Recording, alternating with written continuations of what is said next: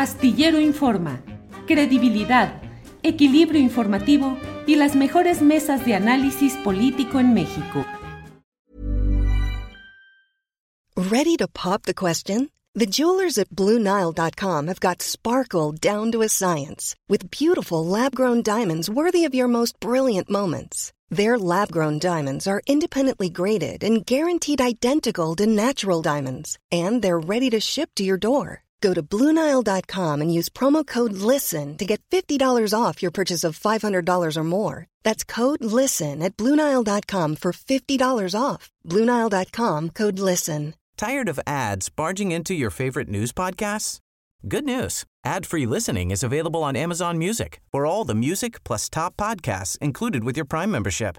Stay up to date on everything newsworthy by downloading the Amazon Music app for free or go to amazon.com slash news ad free. That's amazon.com slash news ad free to catch up on the latest episodes without the ads.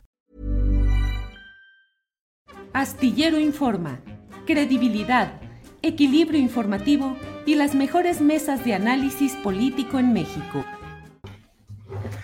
La una de la tarde, la una de la tarde en punto y ya estamos en Astillero Informa. Gracias por acompañarnos en este espacio de información, de análisis y de debate. Como siempre es un gusto saludarle, saludarla en esta transmisión. Y bueno, pues tenemos mucha información interesante en estos días en los cuales Adriana Buentello más adelante nos irá dando adelantos, eh, síntesis de las cosas más relevantes de este día. Eh, le comento por lo pronto que el propio fiscal eh, Alejandro Gersmanero se ha reunido esta mañana con el presidente López Obrador en Palacio Nacional. No se tiene mayor información, pero iremos viendo en el curso de este programa qué es lo que sucede. Eh, también le digo que, bueno, pues ha muerto el actor francés de un historial enorme en la pantalla grande, Jean-Paul Belmondo, eh, ha muerto hoy a los 88 años de edad. Bueno, pero antes de entrar en materia y diciéndole que hoy tendremos un programa muy especial y que por ahí de la 1.10 de esta tarde vamos a tener una plática con Bernardo Barranco, usted sabe, el gran especialista en asuntos de religiones, escritor, columnista, suelo decir, es un hombre sabio, es un hombre sabio, Bernardo Barranco, y vamos a hablar sobre el nuevo libro que ha coordinado que se llama Depredadores Sagrados.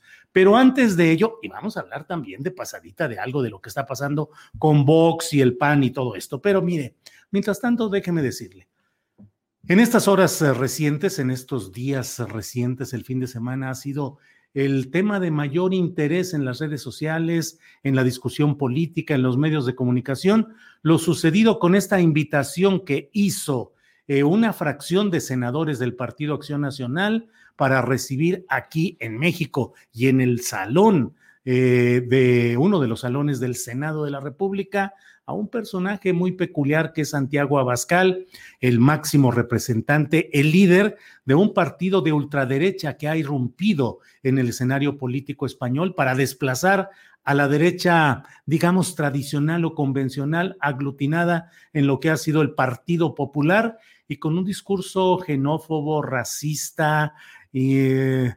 intemperante. El propio Santiago Abascal y su partido Vox han ido eh, pues sembrando mucha preocupación, no solo en España, sino en general en la Unión Europea. Eh, ellos, el propio Santiago Abascal, tiene una fundación, él la preside, que se llama Disenso. Y esa fundación Disenso ha emitido una carta que se llama Carta de Madrid, que es una enumeración de los compromisos de quienes la firman para luchar contra el comunismo para luchar por la familia, por el orden, por la propiedad privada.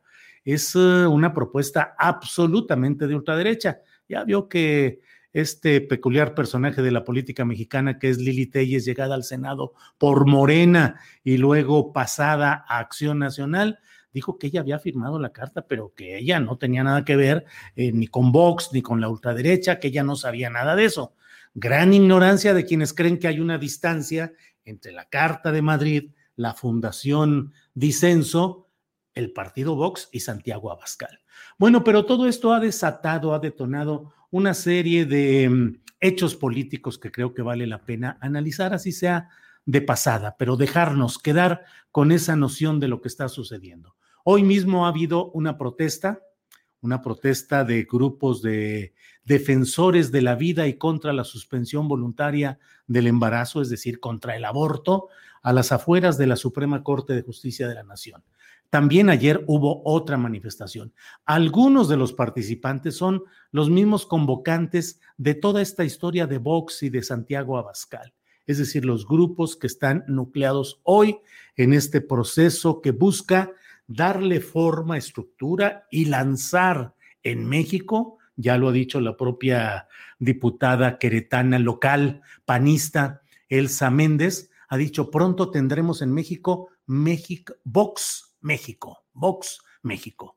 Esta misma diputada, Elsa Méndez, en su cuenta de Twitter, ha dicho que es necesario retomar, recordar y retomar las enseñanzas de Anacleto González Flores, que fue el fundador del movimiento de los cristeros. El hombre, el héroe de los cristeros, es invocado ahora por la propia diputada local panista queretana, Elsa Méndez. Mm, hubo también una reunión este fin de semana, no en México con enviados de Madrid, sino de mexicanos que fueron a Madrid a una reunión que fue convocada por el arzobispado de Madrid, eh, a cargo del señor Carlos Osoro, es el cardenal y arzobispo primado de Madrid. Ellos y la Academia eh, de Formación de Líderes Políticos, eh, con sede en Chile, pero que preside el cardenal mexicano Aguilar Aguiar, el arzobispo primado de México, convocaron a un encuentro internacional de líderes católicos en Madrid. Lo inauguró el secretario de Estado Parolín de la Santa Sede del Vaticano. Asistieron Luis Felipe Bravo Meno, que fue, Mena, que fue el personaje más relevante, más destacado ahí, se le señala a él insistentemente como miembro del Yunque, fue secretario particular de Felipe Calderón y fue embajador de México en el Vaticano. Eh, y el otro personaje fue Margarita Zavala Gómez del Campo, que fue vista en fotografías en Twitter acompañando al propio eh, Felipe Calderón en el aeropuerto que se supone, por lo que dijeron quienes pusieron esa foto, que era el aeropuerto Barajas de la capital española, de Madrid. Eh, entonces, bueno, estuvo ahí, está una relación amplia de movimientos que entrelazan incluso con pleitos internos, incluso con broncas y con eh, hasta eh, pues críticas muy duras de parte de esta ultraderecha contra personajes como la propia Lili Telles, contra Roberto Gil Suárez, contra Felipe Caldeón Hinojosa, que ahora sí se topó con la crítica dentro de su propio ámbito, porque ahí eh, Eduardo Verástegui, que es un actor de telenovelas sobre todo, y que ha eh, encabeza un movimiento que se llama Viva México, también de ultraderecha, pues le dijo a Felipe Calderón que era un lobito disfrazado de oveja, que Felipe Calderón es proaborto, un progresista liberal de cuarta, seguro ha de estar en la nómina de George Soros. Eso le dijo Eduardo Verástegui, le tuiteó a Felipe Calderón. En fin, creo que hay que estar muy atentos a lo que suceda y a lo que acontezca en todo este ámbito.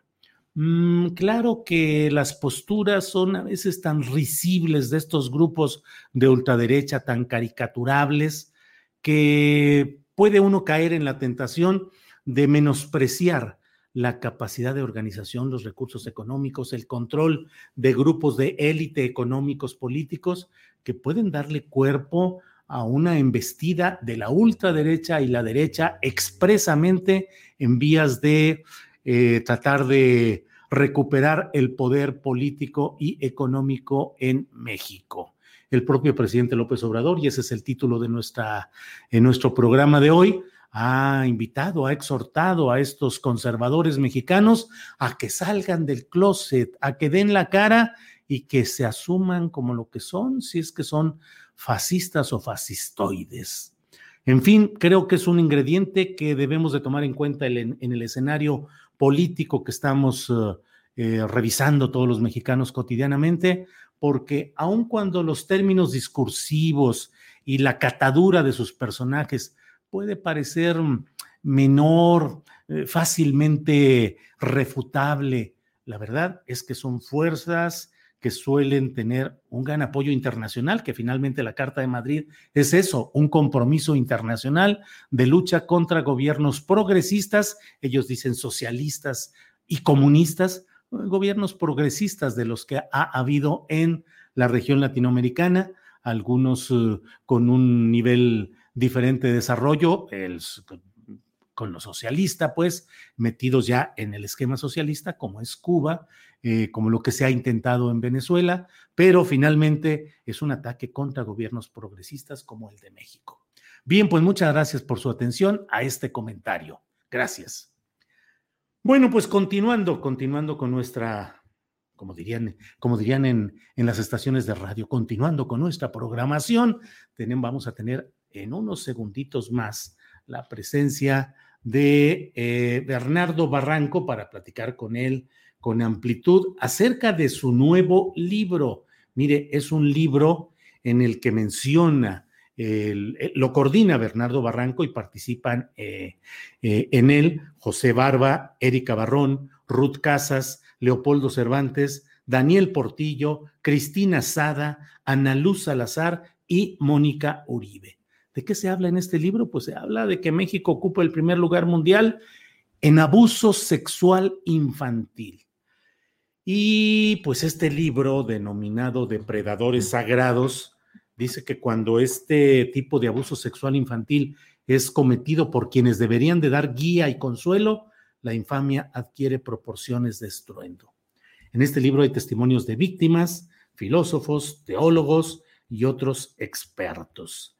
Es eh, un informe, eh, eh, un reporte, un libro fuerte acerca de lo que se tiene en función de mm, la depredación desde el ámbito clerical, los curas, los sacerdotes, los presbíteros como responsables mm, principales, mayoritarios en este esquema de la depredación sexual infantil. Bueno, pues eh, estamos en espera de conectarnos con, eh, con Bernardo Barranco. Eh, déjeme leer un poco de los muchos comentarios que ya están aquí respecto a nuestro programa. Em, déjeme ver, déjeme ver, déjeme ver. Aquí estamos. Un, dos, tres. muy atenta escuchando el editorial de Julio Astillero, dice Julia Celestino Sánchez son de algunos de los comentarios que están aquí. Eh, AMLO entrando en disputas y críticas con un partido de ultraderecha. Ahí está la muestra del radicalismo de Obrador, dice Mr. Anderson. Órale. Eh, Martí Batres cubriendo a la luz del mundo, dice Max Almaraz. Eh, no se rasquen las vestiduras fanáticos en Morena, también tienen fuerza de los fascistas Martí Batres y la luz del mundo y el pez ultraderecha Alfonso Romo y Manuel Espino en el gabinete de cuarta, dice Efraín Bernal. Susana Martínez, muy importante análisis de Bernardo Barranco, pues sí, eh, como siempre hay clara y fundamentada explicación de los hechos, dice Mirna Hernández. Felipe Sánchez, Felipe Sánchez, dice, invita a Gutiérrez Vivó, Julio. Pues claro que me encantaría invitarlo.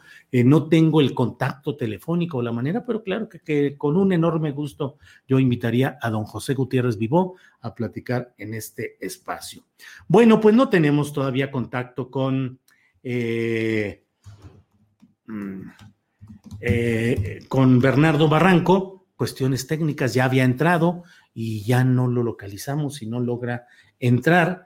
Entonces, eh, eh, vamos a...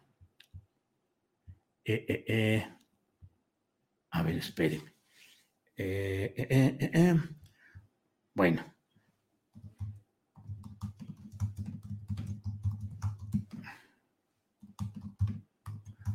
Bueno, perdón, perdón, estoy aquí al mismo tiempo que estamos hablando, eh, estamos eh, eh, contactando a Bernardo Barranco, pero no entra. Entonces yo creo que en unos segunditos más vamos a entrar con...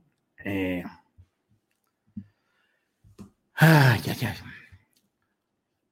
Bueno, pues, eh, ¿qué le voy diciendo? ¿Qué le voy diciendo? Eh, está esta cita, esta reunión de Gertz Manero con, eh, con el presidente López Obrador, seguramente va a dar mucha luz acerca, una de dos, acerca de los temas que se estén por resolver y que sean tan impactantes que el propio fiscal general de la República esté informando al presidente de México de cuáles pueden ser las consecuencias o los impactos de las resoluciones que estén por ser echadas hacia adelante por esta Fiscalía General de la República, o bien puede suceder pues que haya una plática política para revisar eh, pues eventualmente los retrasos, las tardanzas, o vaya usted a saber, a lo mejor la inviabilidad de la continuidad de Gersmanero ahí, pero no, no adelantemos vísperas, como se dice, ya sabremos un poco más adelante qué es lo que sucede, qué es lo que acontece respecto a este tema.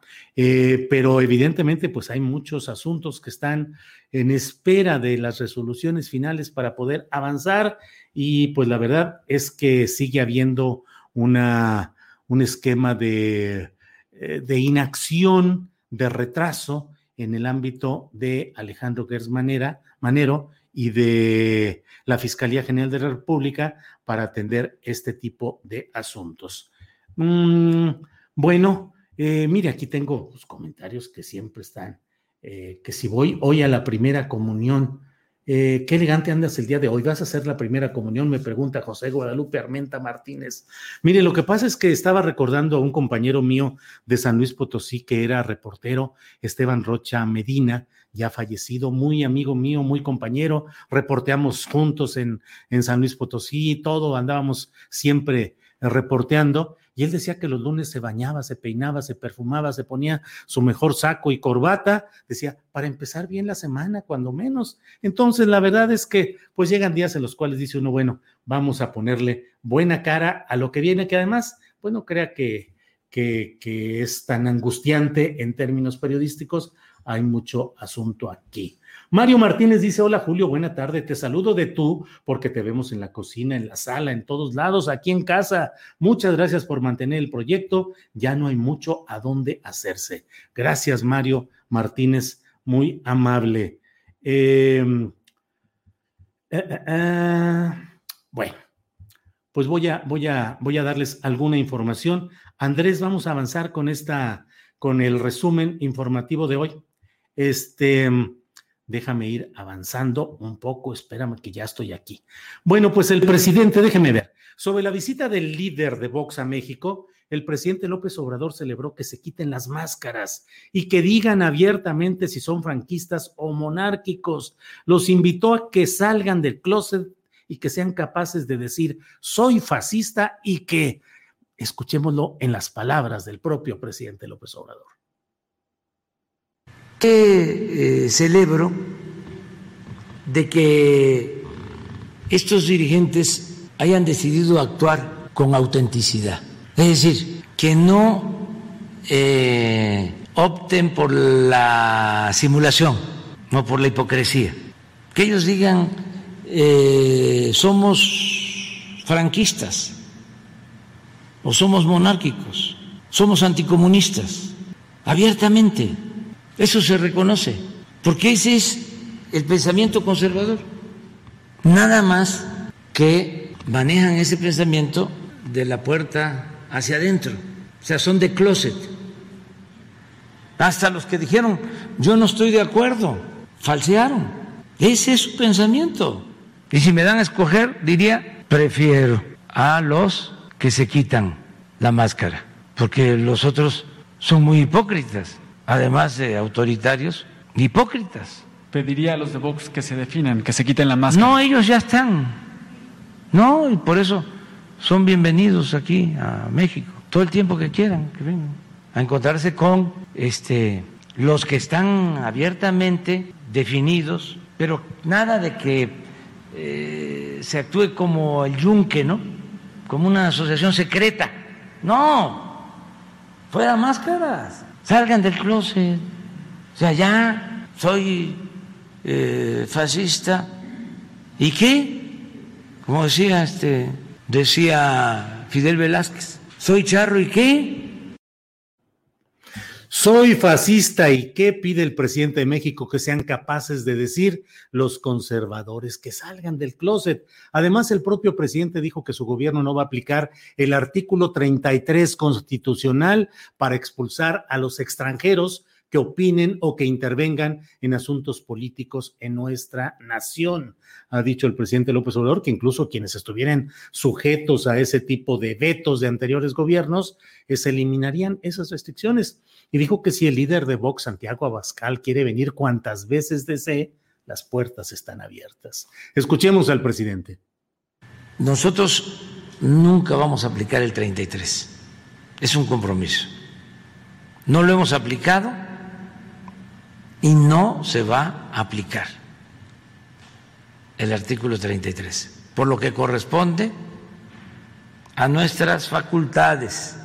No vamos a aplicar el 33 y si hay alguien eh, vetado que no pueda venir a México, vamos a levantar esos vetos voy a dar instrucciones al secretario de Gobernación, al secretario de Relaciones Exteriores.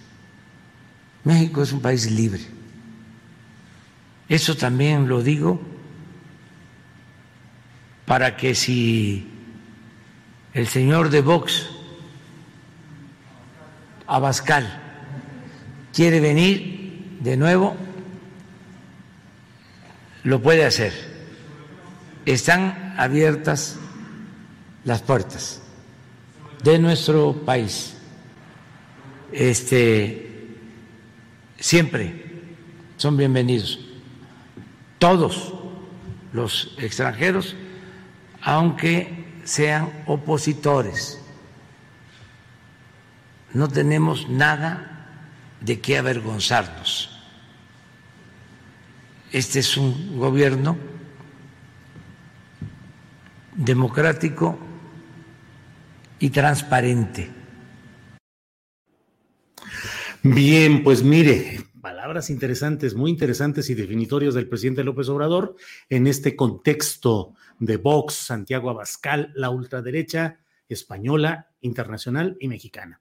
Mire, de acuerdo con un reportaje que hoy ha sido publicado por Milenio, la unidad de inteligencia financiera detectó que el ex líder del sindicato petrolero, Carlos Romero de Champs, y su familia, ya sabe usted, recuerda todas las historias familiares, faraonescas de la familia de Carlos Romero de Champs, que movieron 275 millones de pesos en los últimos tres años del desgobierno de Enrique Peña Nieto.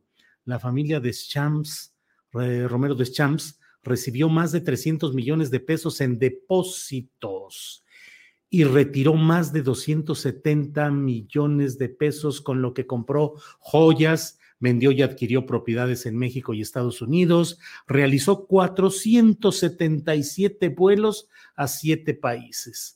La Unidad de Inteligencia Financiera abrió una investigación colectiva en la que descubrió un esquema que permitió al ex líder del sindicato de Pemex utilizar una supuesta red familiar de prestanombres para triangular recursos y evadir impuestos. Esta investigación derivó en dos denuncias ante la Fiscalía General de la República en mayo de 2019 sin que se conozca su avance, pues Tortuguerz, la Tortuguerz que reina en la Fiscalía General de la República. Reportajes van, reportajes vienen, números van, números vienen, denuncias y finalmente no se hace nada o al menos no se avanza nada. Eh, bueno, sobre su gira el fin de semana para revisar las obras del tren Mayo, el presidente dijo que las va a supervisar cada dos meses y dio más información que aquí escuchamos. Pero bajamos en Tenosique y ahí nos encontramos con el gobernador de Tabasco, Carlos Merín, y ya nos acompañó en la reunión de evaluación de ese tramo le agradezco mucho a la gente por donde pasa el tren, a los ejidatarios, pequeños propietarios, porque todos nos están ayudando. No hemos tenido ningún problema, no hay oposición, la gente está a gusto. Ahí en Tenosique eh, volvimos a levantar en el helicóptero. Ahí se subió el ingeniero Carlos Slim, ahí sobrevolamos ese tramo. Y tuvimos que sacar la vuelta a una tormenta, pero son muy buenos los pilotos de las Fuerzas Armadas. Bueno, a través de un comunicado, el Instituto Nacional de Migración dio a conocer que se han recuperado 46 cuerpos de personas migrantes eh, que fallecieron durante su ingreso y tránsito por territorio mexicano entre los meses de enero y agosto de 2021. Entre las causas de todo esto, el Instituto Nacional de Migración reporta ahogamiento, eh, accidentes, armas de fuego, desnutrición o deshidratación severa. La mitad de ellos no tenían algún tipo de identificación. Eh, la mayoría son originarios, seis son originarios de Honduras, cinco de Guatemala, tres de Haití, tres de Nicaragua, dos de Cuba, uno de Venezuela y tres cuerpos de personas mexicanas. Bueno, mire usted, ya está con nosotros Bernardo Barranco, a quien saludo con gusto, como siempre. Bernardo Barranco, buenas tardes. Ya estamos, Bernardo, ya estamos aquí. Falta tu micrófono. Bernardo, Bernardo, Bernardo Barranco, que ya está ahí, pero algo está. Eh, ¿Él tiene quitado su micrófono o nosotros, Andrés? Él, bueno, pues um, ya se salió, ya se salió. Bueno, pues seguimos con la información de este tema, eh, de, los diferentes temas que hoy están en eh, el escenario informativo nacional. El presidente de México dijo que Pemex no está a la deriva y habló sobre un proceso de reestructuración de deuda de esta empresa petrolera. Escuchemos. Bueno, no puedo este, hablar mucho sobre el tema porque ya se inició un proceso de reestructuración de deuda. Recuerden que los 12.500 millones de dólares que llegaron, que le corresponden a la hacienda pública, queremos que se destinen al pago de deuda, pero ya no se puede eh, informar sobre el tema por los principios o las normas que están establecidas. Ya no puedo eh, hablar mucho sobre este asunto. Sí, hay un secreto bancario y este es en bien de la hacienda pública, por eso este guardo silencio. Nada más decirles que Pemex no está a la deriva. Bien, pues eh, esos son los comentarios del propio presidente López Obrador. Eh, este domingo la jefa de gobierno, Claudia Sheinbaum, la jefa de gobierno de la Ciudad de México, anunció que ya no va a regresar la estatua de Cristóbal Colón a Paseo de la Reforma. Ya sabe usted que dentro de los puntos de referencia en el tramo céntrico de Paseo de la Reforma en la Ciudad de México, pues estaba la glorieta Colón, así conocida por todo el mundo, la glorieta a Colón, a Cristóbal Colón, pero pues todo el mundo se refería, nos vemos por ahí por la glorieta Colón, está bla, bla, bla. Bueno, pues ya no va a regresar y en su lugar se va a colocar la estatua de una mujer indígena en el marco del Día Internacional de la Mujer Indígena.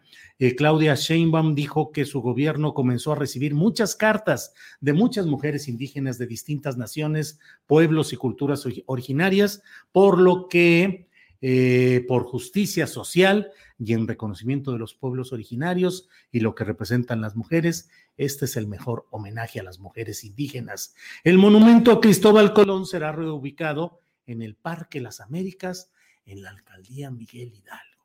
Bueno, pues así está este tema de la glorieta Colón, que ahora pues va a ser ocupada esa glorieta por un trabajo escultural eh, en reconocimiento a las mujeres indígenas. Por otra parte, mire, el expresidente Felipe Calderón, en cuyo sexenio, ya sabe usted, recordará que se construyó la muy polémica y muy repudiada estela de luz que costó más de mil millones de pesos en medio de señalamientos constantes, perdurables, de corrupción y de sobrecostos, Ah, pues Felipe Calderón criticó a través de su cuenta de Twitter la remoción de la estatua de Cristóbal Colón, eh, porque no le preguntaron a los ciudadanos y fue una arbitrariedad, dijo. Híjole, pues ahora sí, candil de la estela de luz y, perdón, candil eh, en otro tipo de temas y oscuridad en el tema de la galleta eh, famosa o estela de luz que fue construida durante la administración de Felipe Calderón Hinojosa.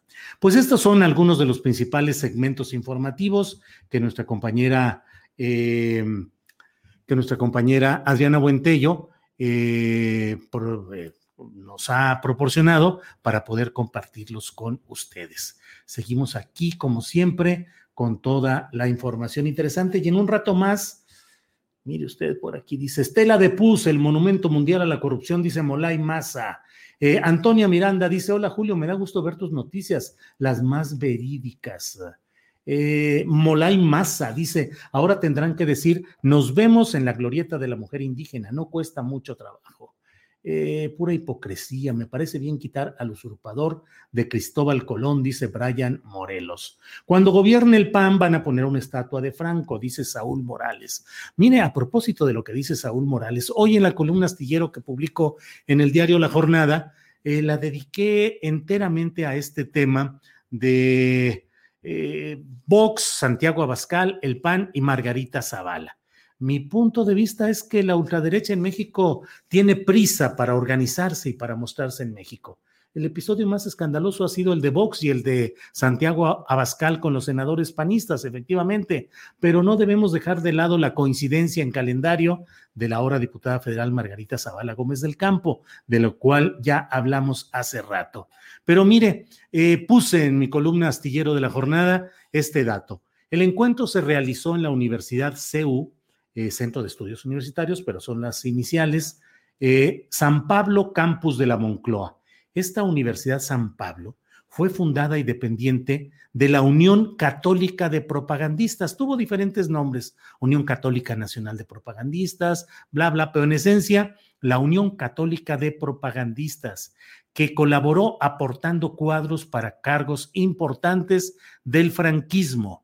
El cofundador de la Unión de Propagandistas fue Ángel Herrera Oria, quien llegó a ser cardenal, pero antes, en 1931, cuando triunfó la Segunda República Española, fundó un partido confesional católico llamado, ¿cómo creen ustedes que se llamaba? Ese partido confesional católico nacido para enfrentar a los republicanos y favorecer al franquismo. Pues se llamaba Acción Nacional. Acción Nacional, era el Partido Acción Nacional. Estamos hablando de 1931. El lema de ese Partido Acción Nacional de España era religión, familia, orden, trabajo y propiedad. Cuando fue relevado eh, Ángel Herrera Oria por José María Gil Robles, le cambiaron el nombre y quedó como Acción Popular. Pero en su origen, ese partido creado para enfrentar a los republicanos españoles fue el partido Acción Nacional. Entonces son datos y son referencias que nos ayudan a ir entendiendo por dónde van todas estas cosas. Debo decirle también que eh, los grupos que están retomando la bandera de la lucha contra el aborto están eh, tratando de organizar algo que se llamaría Congreso por la Vida, un Congreso Nacional en el cual en mi opinión es que participarían abierta y fundamentalmente los grupos dominados por la derecha de la Iglesia Católica, los grupos del Yunque, los grupos ahora de Vox, un Congreso por la vida, pero lo que se busca es nuclear una fuerza que se confronte abiertamente con la administración del presidente López Obrador. ¿Lo lograrán? ¿Podrán seguir adelante con esto? No lo sabemos pero lo único cierto es pues eh, eh, lo que estamos comentando. En un ratito más ya vamos a hablar con nuestra compañera, compañera Jacaranda Correa.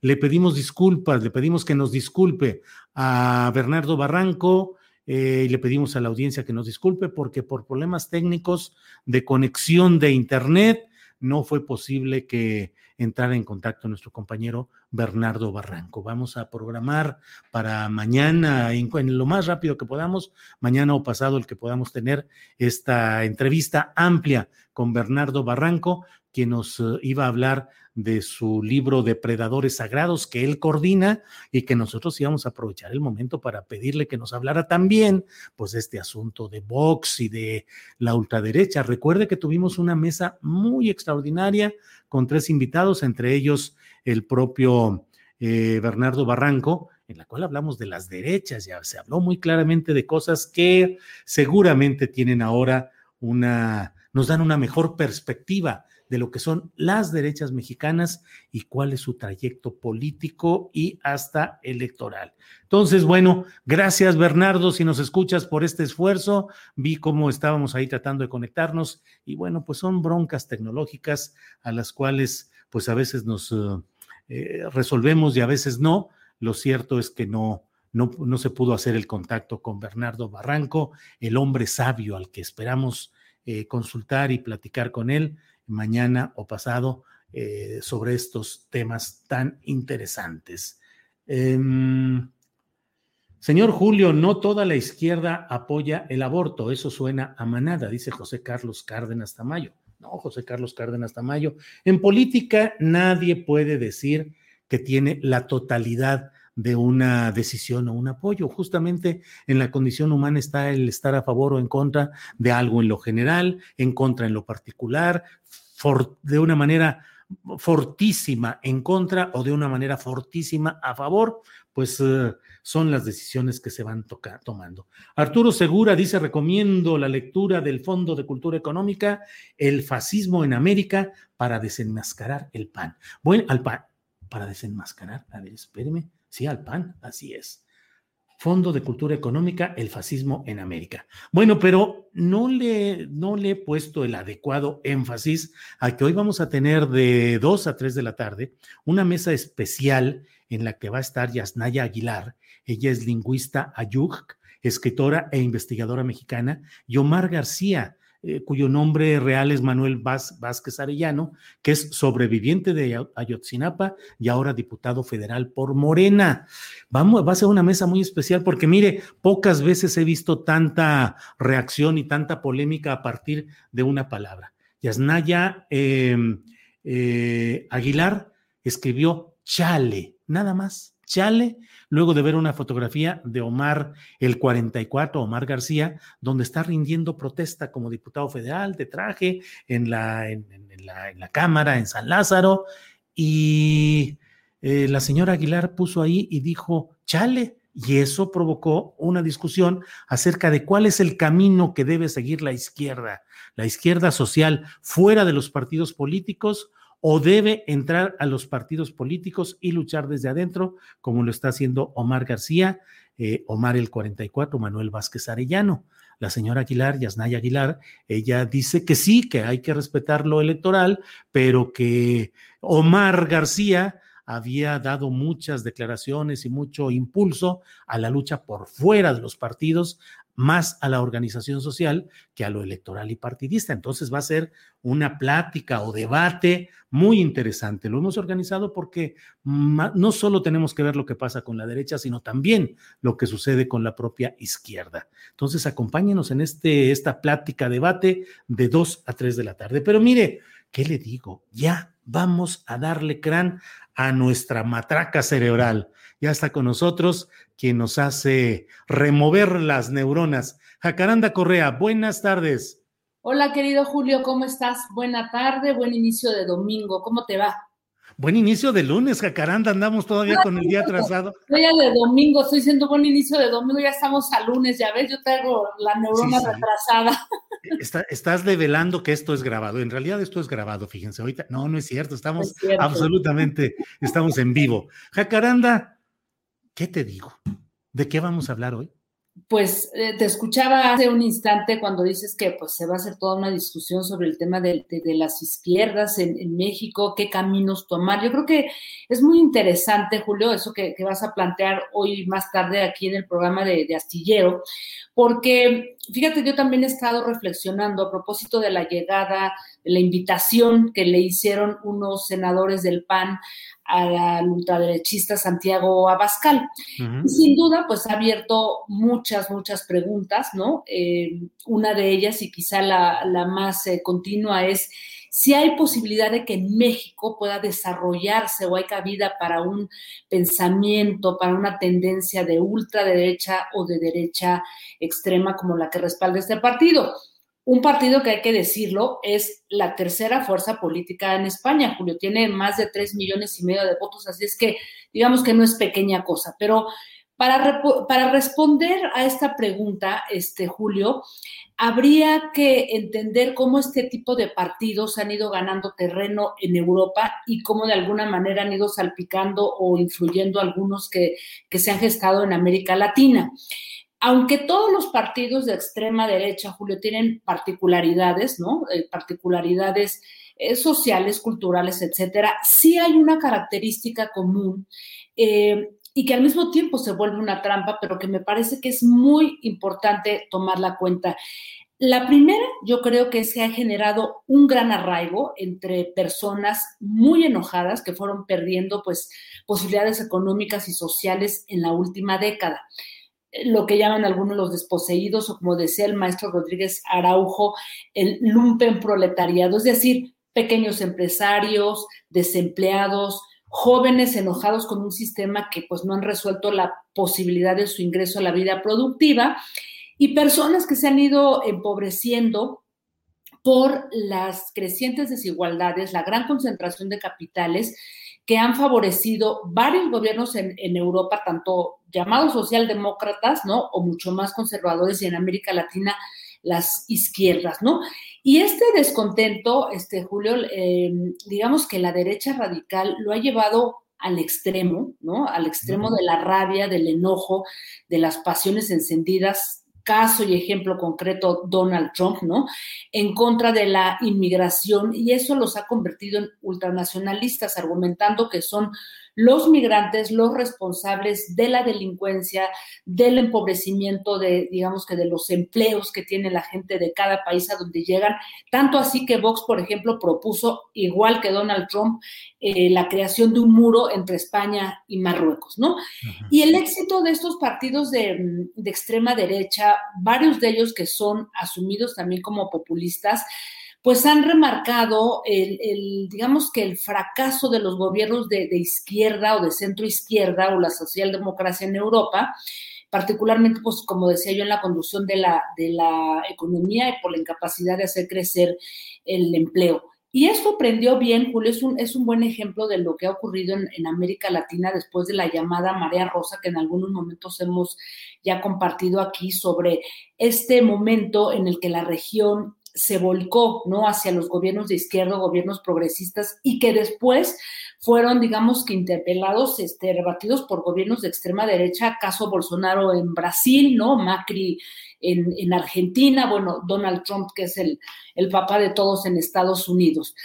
Y este partido, este Julio Vox, con el que acaba de firmar una alianza, una parte del PAN, y por más que se deslinden, es una parte importante de ese, de ese partido, ¿no? Pues empieza a, digamos que a construir una serie de preguntas de si es posible que se puedan crear espacios para ese tipo de, de, de pensamientos. Y Cosas, por ejemplo, en el que coinciden de alguna manera, podría decir que son, digamos que tres, ¿no? Tres, cuatro puntos, que es uno, el rechazo general a iniciativas progresistas como el matrimonio entre personas del mismo sexo, el aborto, la eutanasia y procurar todos estos valores tradicionales de, las familias. La otra este, característica que comparten en gran medida esta ultraderecha europea con una buena parte del PAN es el el punitivismo, esta idea de que la inseguridad pública en ese país no se ha resuelto a falta de mano dura, ¿no?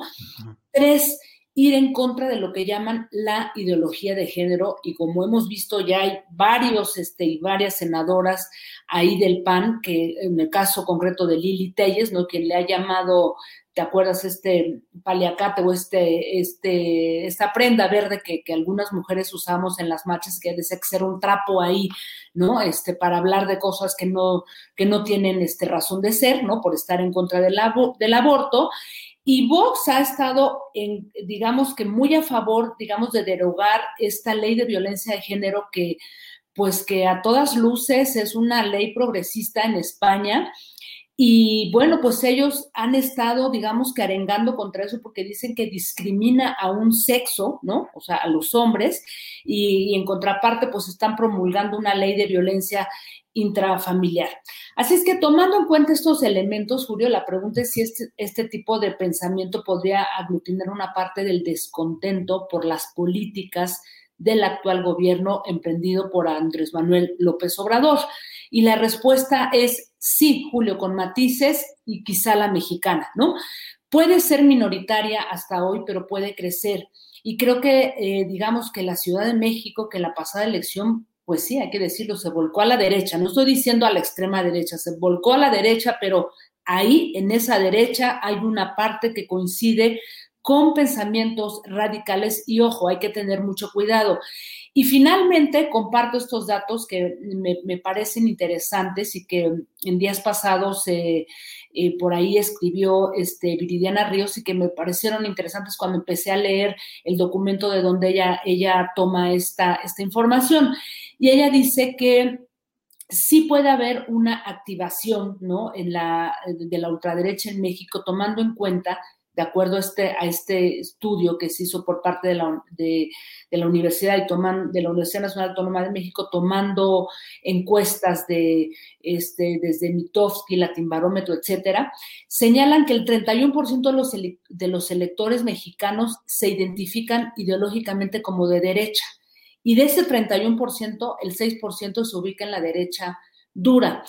Y luego esta preferencia es interesante porque se ve mucho más marcada a nivel socioeconómico alto, medio, eh, porque de acuerdo al Latinbarómetro, hasta un 42% de la población mexicana se identifica como de derecha. Así es que, Julio, pues la pregunta es, eh, yo creo que sí es posible, mm, me parece que es importante eh, tener el ojo bien puesto, no es cualquier cosa que 14 senadores del PAN, es decir, más de la mitad de, digamos que de su bancada, haya firmado esto, y entre ellos este joven Doval, quien, quien ha sido un, un asesor muy cercano y quien fue vocero de la campaña de Ricardo Anaya, quien todavía se considera presidencial. Así es que, pues, ojo con todo esto que puede este, sembrar y prender ahí la mecha. Julio, ¿tú qué piensas? Híjole, Jacaranda, celebro mucho que hayas hecho este examen con tanta, este análisis con tanta claridad, con datos y con referentes, porque efectivamente yo insisto en que mm, aun cuando las posturas, las declaraciones y hasta los personajes puedan parecer mm, caricaturizables, risibles, fácilmente refutables, lo cierto es que hay ahí un segmento de insatisfacción, eh, agrandada en segmentos de derecha y ahora expresamente de ultraderecha que pueden encontrar un camino y las derechas pueden. Recordemos que finalmente la llegada del presidente López Obrador fue al frente de una especie de coalición amplia de grupos, de partidos y de intereses donde convergieron hasta el PT y hasta el Partido Verde, de tal manera que aun cuando hoy haya eh, jaloneos entre las derechas, declarativamente, pues lo cierto es que pueden cerrar filas y no hay que quitar el ojo y en términos analíticos, intelectuales, tenemos que estudiar bien lo que es la ultraderecha, lo que son las derechas. Eh, y fíjate, Jacaranda, a mí estoy leyendo con mucho cuidado episodios de la propia Guerra Civil Española porque pues así empezaron las cosas en España, con esta división de posturas y con la irrupción violenta de una ultraderecha que fue sangrientamente eh, decidida a extinguir el florecimiento de una izquierda durante la Segunda República Española. Eso pienso, Jacaranda. Así es, Julio. Y bueno, como tú dices, creo que hay que, eh, hay que eh, seguir estudiando, mirando de cerca estas posturas y pues más allá de todos los anecdotarios y de los deslindes, sí hay una buena parte de esta derecha, que bueno, las derechas tienen en todo el mundo, no es un, es un partido con una ideología clara, pero ya la extrema y la radicalidad es otra cosa, y que haya sido casi el 60%, o sea, más de la mitad de los senadores del PAN quienes firmaron esto, con uno que otro por ahí este, colado del PRI, del PRD, pero creo que es importante mirarlo y ver lo que ha pasado en, en una ciudad como la Ciudad de México, que de alguna manera, eh, pues, em, ha virado, nos guste o no, este, hacia la derecha, Julio. Así es. Jacaranda, pues como siempre queda aquí girando las neuronas, removiéndolas. Te agradezco mucho esta posibilidad de platicar y espero que nos veamos el próximo lunes. No domingo, Jacaranda, lunes. No, no, ya te digo, estoy empezando. Todavía estoy en el fin de semana, ¿eh, Julio? Sí, sí, qué bueno, qué bueno. Hay que empezar lo más tarde que podamos, hay que empezar este, la jornada ya laboral comprometida. Bueno, Jacaranda, pues muchas gracias y ojalá nos veamos el próximo lunes. Gracias. Un abrazo a todas, a todos, Julio. Hasta el próximo lunes. Igualmente, hasta luego.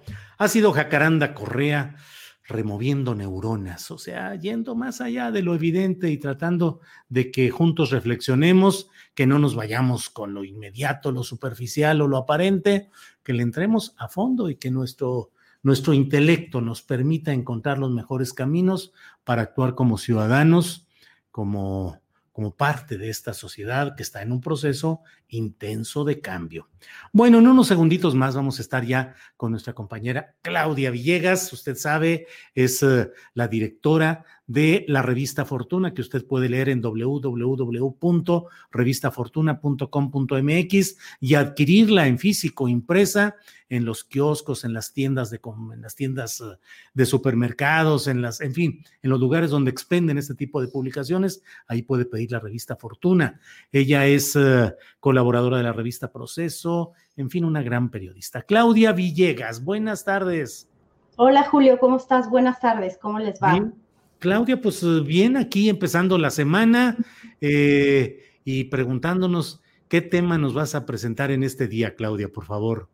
Gracias, Julio, amigos, amigas. Es semana de presupuesto y tenemos pues todo el ánimo y todas las ganas en este país de que el presupuesto 2022 impulse ese punto tan necesario que es el del crecimiento, Julio, porque sin crecimiento nos metemos en problemas.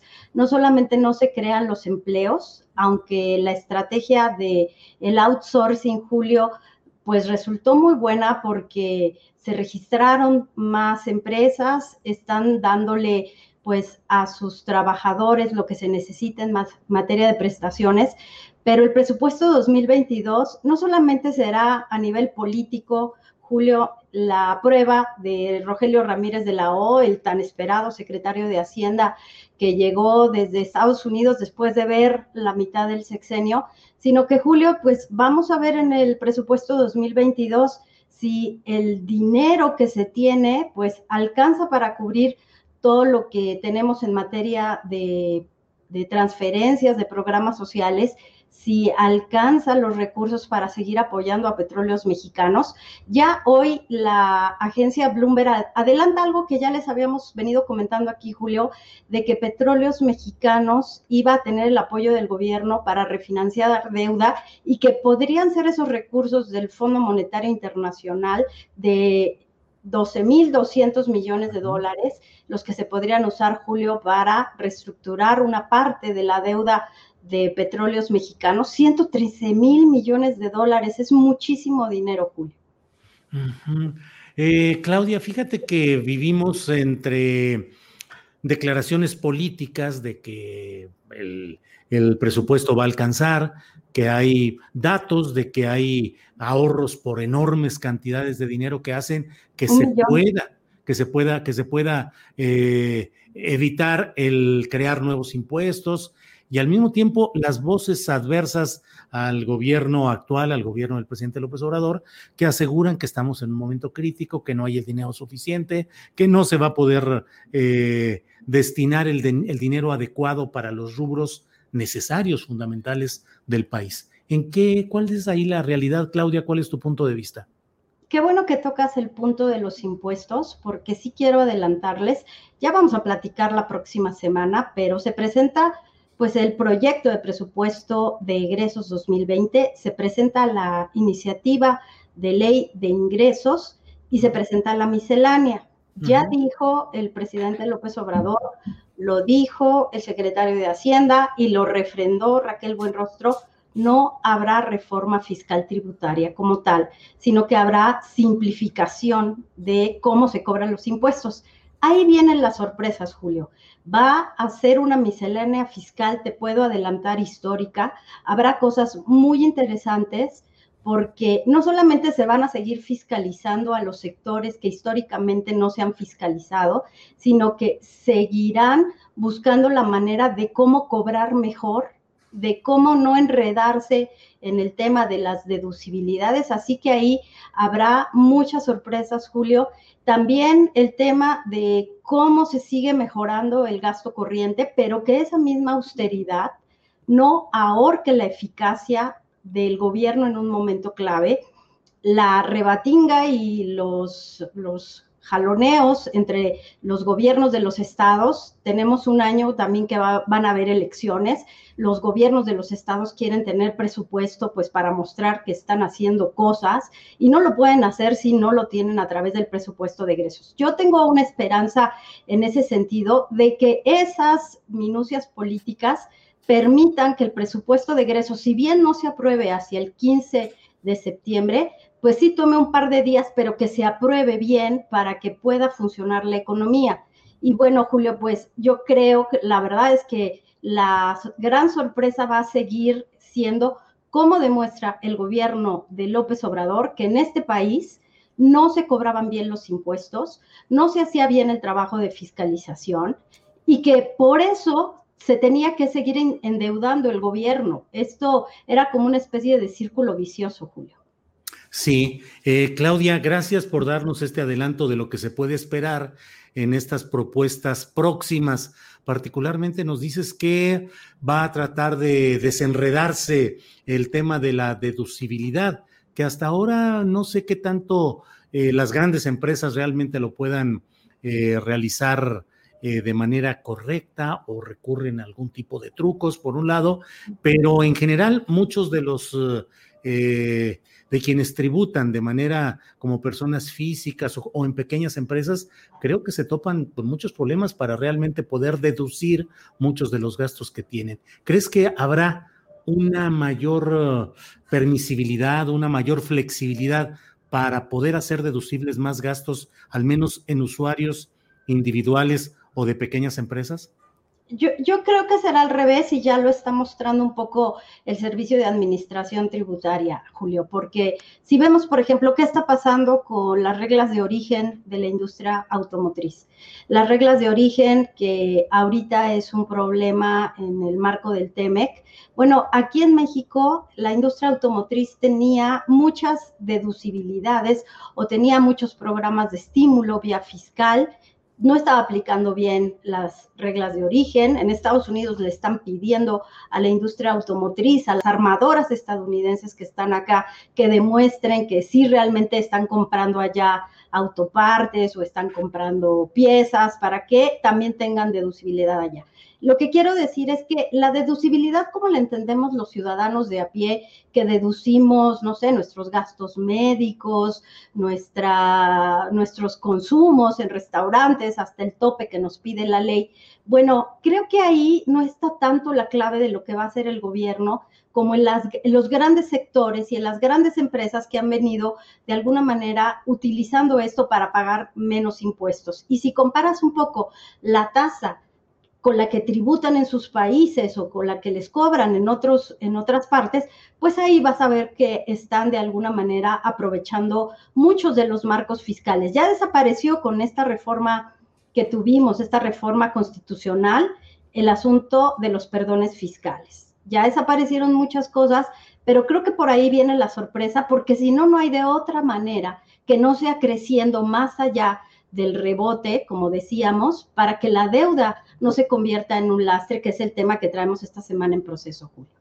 Claudia, mm, ahora sí que tocando o relacionándolo un poco con el tema de esto que hemos estado hablando de la ultraderecha, de Vox y de Santiago Abascal y demás, es, eh, es previsible, parece que todo se encamina a que estas nuevas propuestas hacendarias, eh, tanto de ingresos como de egresos, eh, no escandalicen a nadie de la ultraderecha, o sea, no hay nada que se esté pensando que afecte la propiedad privada, las herencias, las donaciones, nada, ¿verdad? No, yo, yo no lo veo por ahí, por lo que he podido reportear, Julio, pero imagínate que a estos grupos ultraconservadores, diría yo también, ultracapitalizados por los grandes márgenes que han tenido.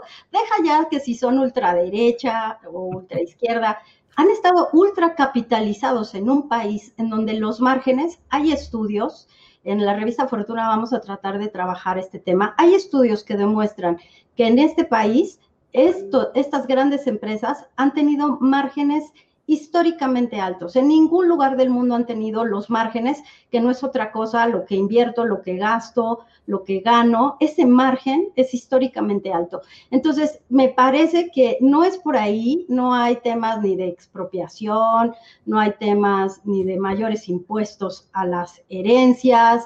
Incluso te, adelanto también, Julio, que el impuesto a las grandes fortunas, acá en México, por ahora no se va a trabajar nada en ese sentido. Híjole, Claudia, pues muchas gracias por estos adelantos, por esta visión de lo que puede venir, que son apenas los barruntos, los bocetos, pero bueno, por ahí van caminando las cosas. Claudia, pues estar atentos. Dices que esta va a ser la semana del presupuesto. Semana de presupuesto, eh, la mejor expectativa si no sufrimos de este síndrome del filibusterismo en Estados Unidos ya se curaron del filibusterismo porque los demócratas y los republicanos, incluso los demócratas que estaban más enojados, pues votaron a favor de un presupuesto histórico. Acá en México creo que deberían también de cerrar filas porque van a cuestionar Tren Maya, van a cuestionar Pemex, van a cuestionar todos los proyectos. A mí me gustaría ver a los legisladores pugnando por más presupuesto para salud, pugnando por más presupuesto para educación. Ahí los quisiera ver, no nada más golpeando al presidente en temas políticos. Creo que por ahí eh, van a cerrar filas porque les interesa también que les aprueben, porque ya no hay estos, estas partidas, ¿te acuerdas? Esta especie de los ramos que les daban a los legisladores para que ellos decidieran. Eso ya se acabó. Entonces van a tener que trabajar el presupuesto en serio, según yo, Julio. Muchas gracias. Claudia Villegas, muchas gracias y espero que nos veamos el próximo lunes para seguir hablando de economía con visión social. Gracias, Claudia. Eso queremos, Julio. Un abrazo a todos. Feliz inicio de semana. Gracias. Ha sido Claudia Villegas. Invito a leer la revista Fortuna, www.revistafortuna.com.mx y en Twitter y en otras eh, redes de Internet está también disponible el material de artículos, reportajes, notas informativas de la revista Fortuna. Bien, mm, estaba asomando aquí.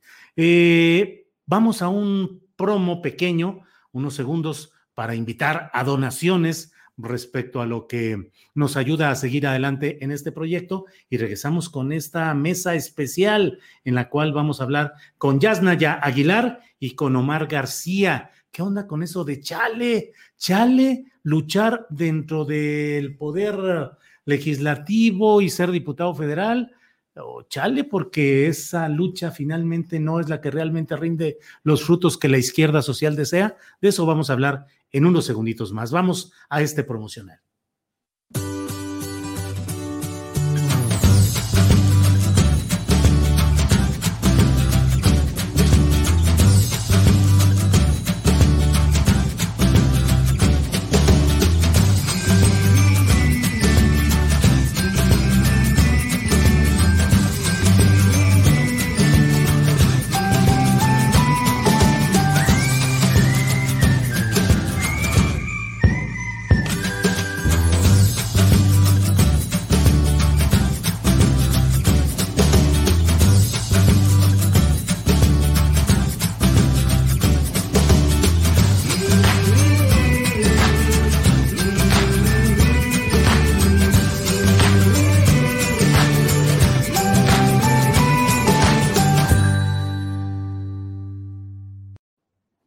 Bueno, pues muchas gracias por su atención y muchas gracias a quienes nos envían apoyos económicos. Recuerden que este proyecto es totalmente independiente.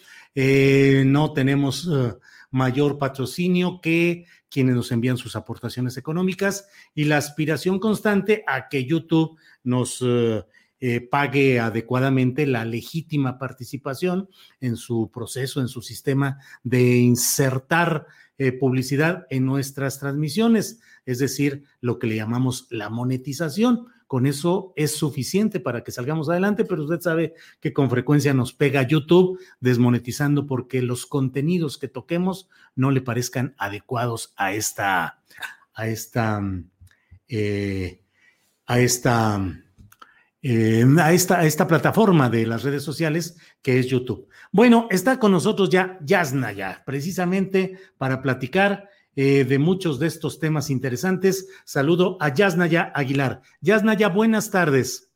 Hola, buenas tardes, Julio, ¿cómo estás? Bien, Yasnaya, mucho gusto en escucharte y en platicar. Oye, ¿qué onda con eso de las ardillas que yo ya no entendí? Le he estado sigue dando seguimiento.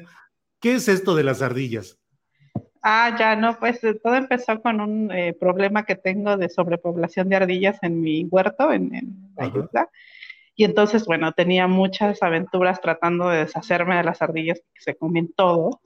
Y alguien, después de que me hackearon la cuenta, se le hizo divertido eh, crear una cuenta de ardilla que me sigue también en el Twitter. Entonces, bueno, estaba ofreciendo una recompensa para quien me dijera quién era. bueno, pues esta es una parte amable de esta transmisión. Está ya con nosotros Omar García, Manuel Vázquez. Omar García, Omar, buenas tardes. Buenas tardes, Julio. Buenas tardes, Yasnaya. Un gusto saludarlos. Igualmente, buenas tardes. Les agradezco a ambos la oportunidad de entrar a una discusión que me parece que es necesaria.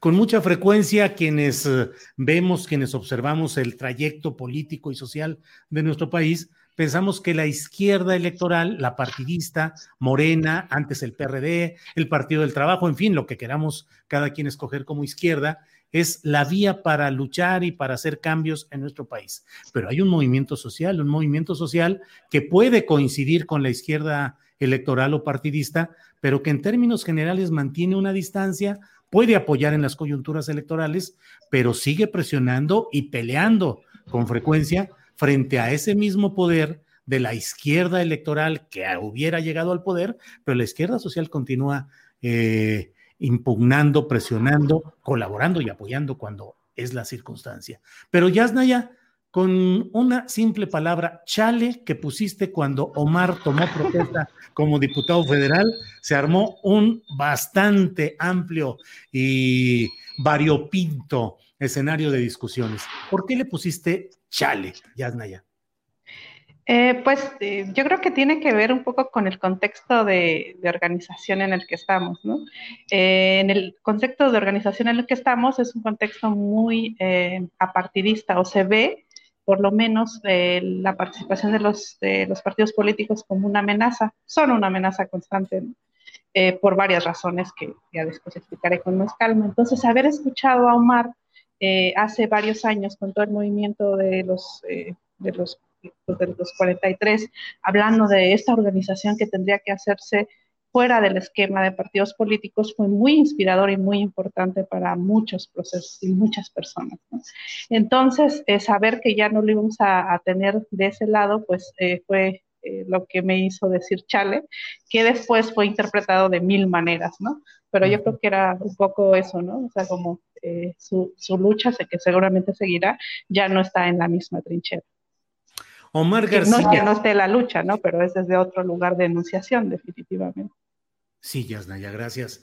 Omar, pues chale, que ahora eres diputado federal. ¿Qué onda? Ahora resulta, ¿no? no, no, bueno, no sé, digo yo. Chale. Chale. No, un gusto. No, eh, sí se soltó un debate interesante, pero este ya venía desde hace años. ¿eh? Yo quiero establecerlo muy claro a lo mejor no se vio, a lo mejor no le prestaron atención, pero incluso mis postulados, mis planteamientos que hacía desde Ayotzinapa mismo, incomodaban a mucha gente dentro de Ayotzinapa y fuera de ella. Yo fui vocero dos años y medio del movimiento y hablé por el movimiento, ¿no? de los acuerdos que llegaban, el discurso, la narrativa, pero no necesariamente mi posición personal, porque eso se pierde cuando tú representas a una colectividad.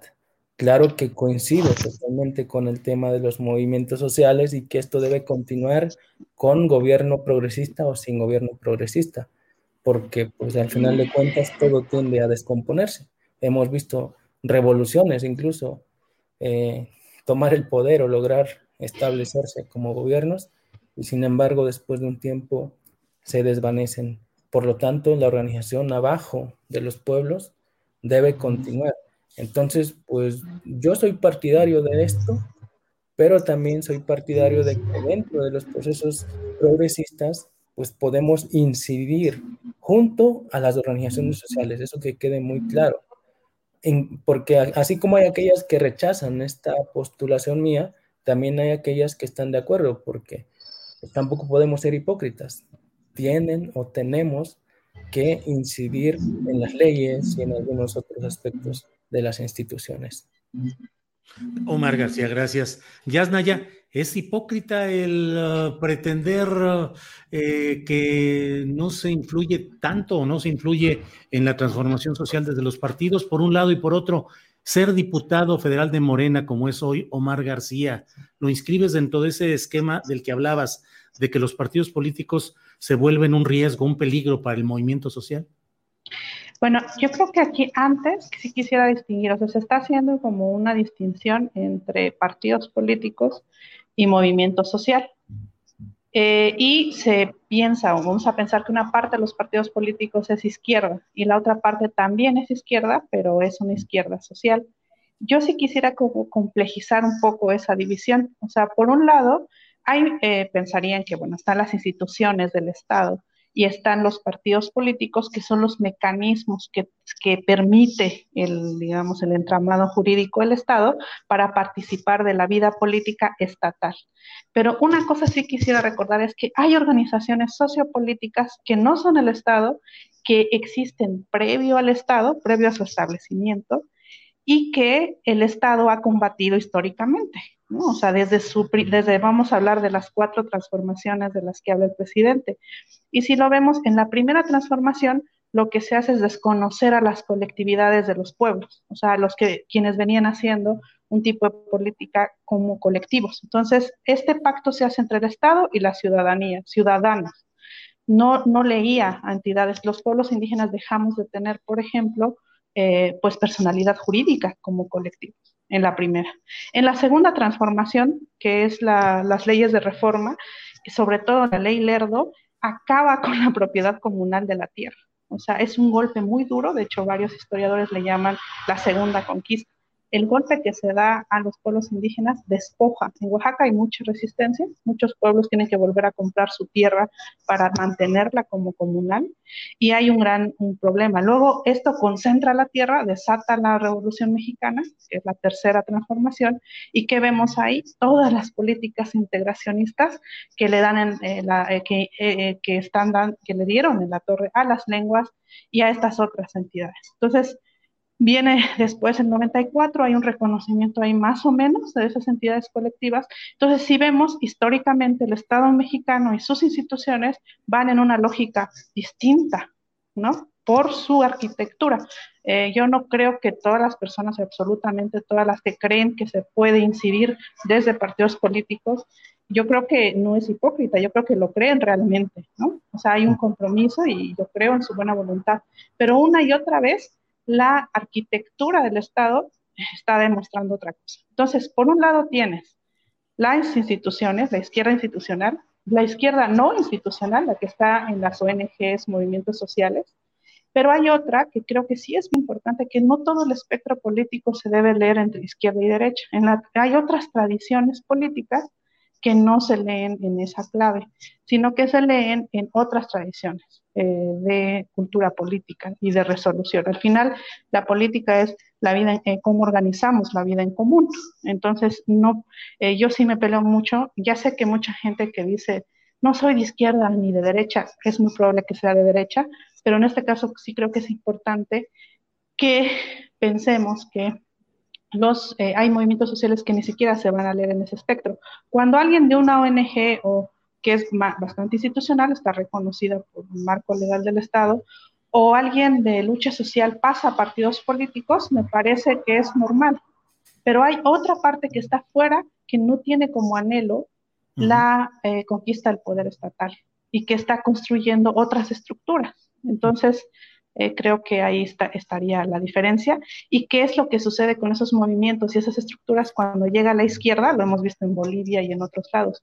Se abandona esa trinchera y muchos activistas se van al gobierno, que no está mal, pero hay que ser estratégicos. Si regresa un Bolsonaro, no podemos tener tejido comunitario deshecho. Claro. Eh, Omar, ahora estás en la izquierda institucional, te pregunto por un lado, y por otro, el movimiento en el que participaste, el de los 43, el movimiento social, avaló tu llegada a la Diputación Federal y llegas representando expresamente ese movimiento y esos intereses?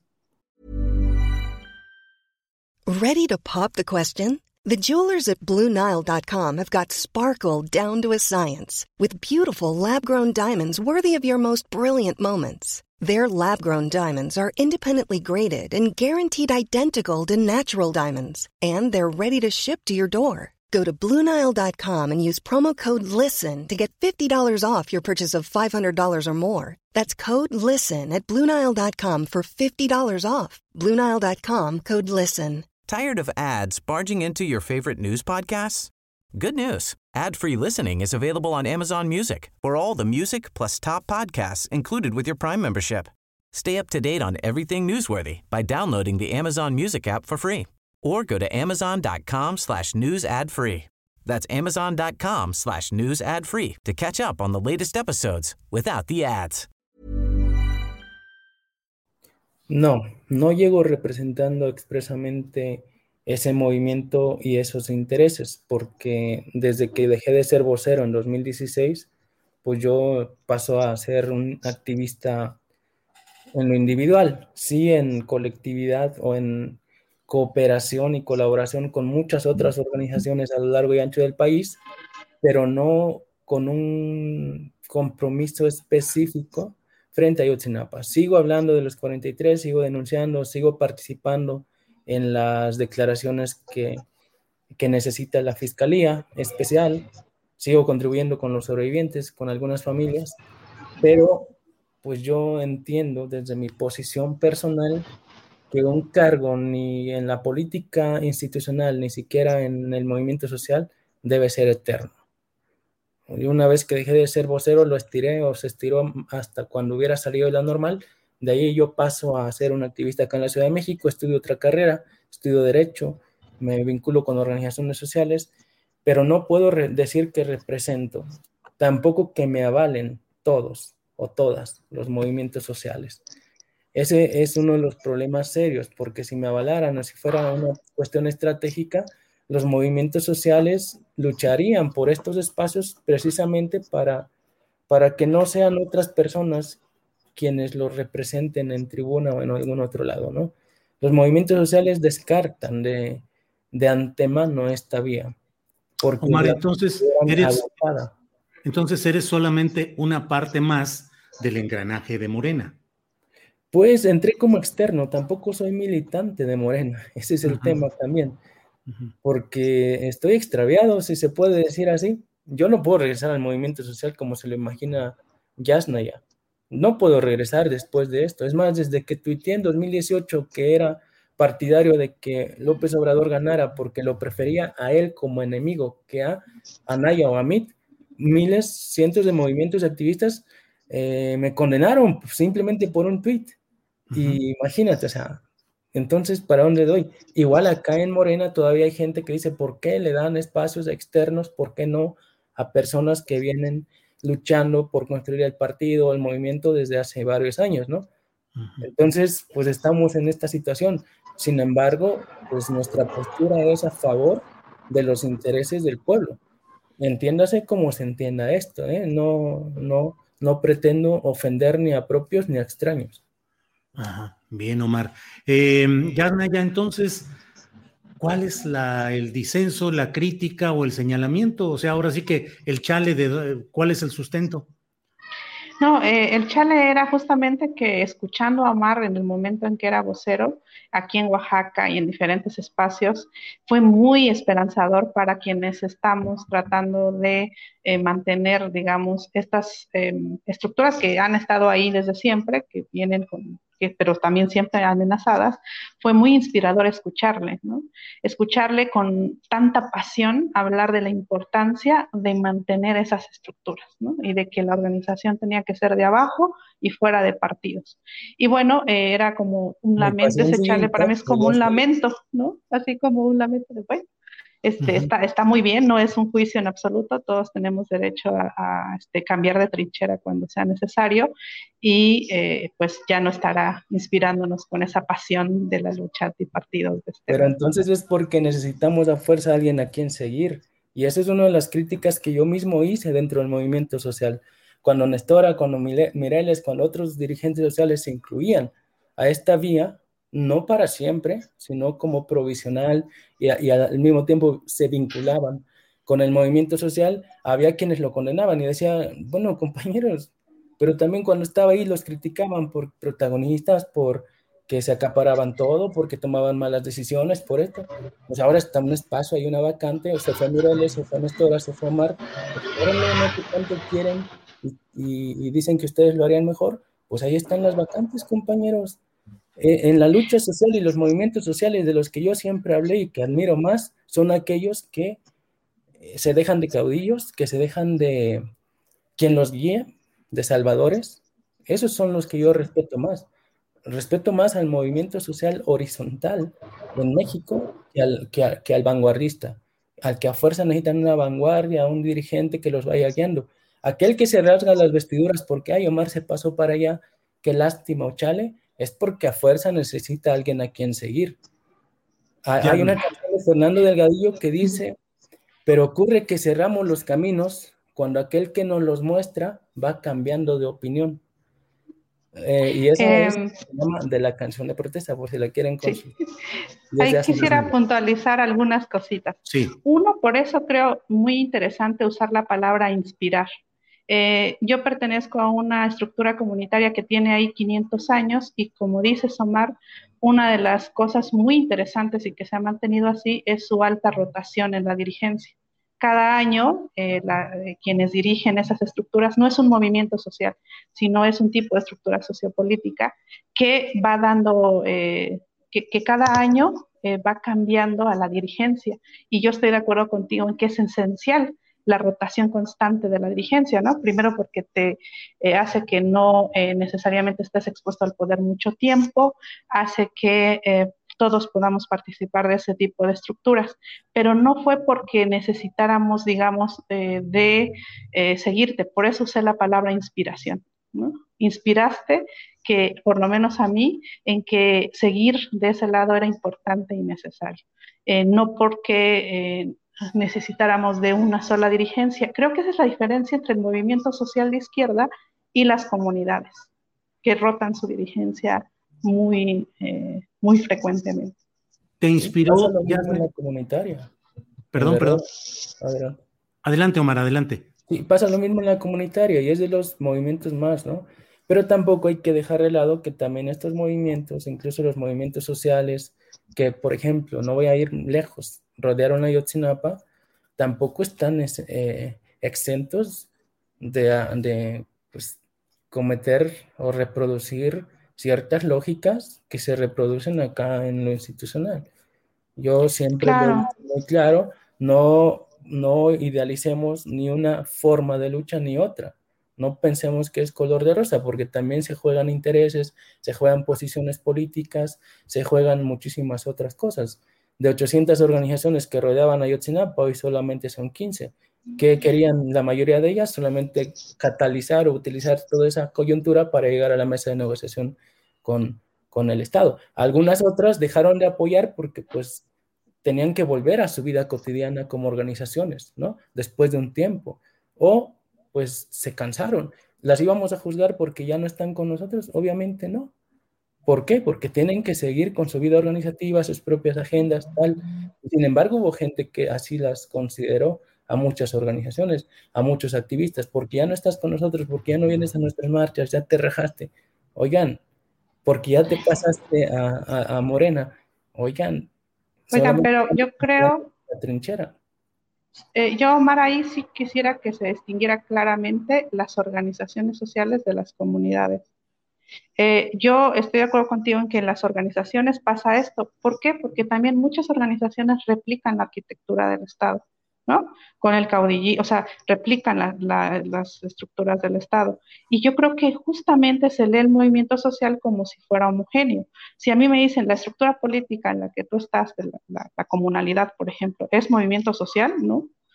no es, ¿no? Eh, el movimiento social eh, está dentro de la lógica izquierda-derecha. Aquí es justamente estructuras alternas, otro tipo de estructuración de la organización de la vida en común. Entonces sí creo, es como el debate eterno si los anarquistas son de izquierda o no, ¿no? Para muchas personas anarquistas dicen, claro que no, ¿no? Porque la tradición de izquierda derecha viene de una tradición occidental y de una tradición dentro de la lectura del Estado.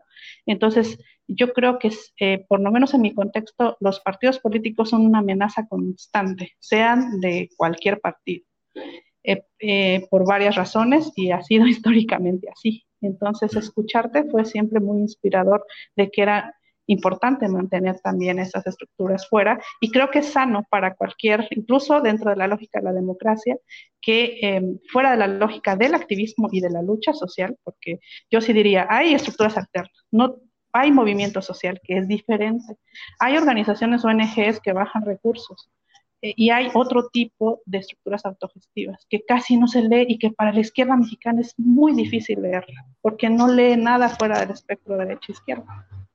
Sí, eh, Yasnaya, gracias. Eh, Omar, me quedé un poco atento, me quedé atento a lo que dijiste respecto al movimiento de Ayotzinapa. Eh, ¿Te cansaste, te decepcionaste, viste cosas que no te gustaron y por tanto dejaste ese movimiento y preferiste incorporarte a la lucha partidista? No, no me cansé, se, cansó Murillo Cara nomás.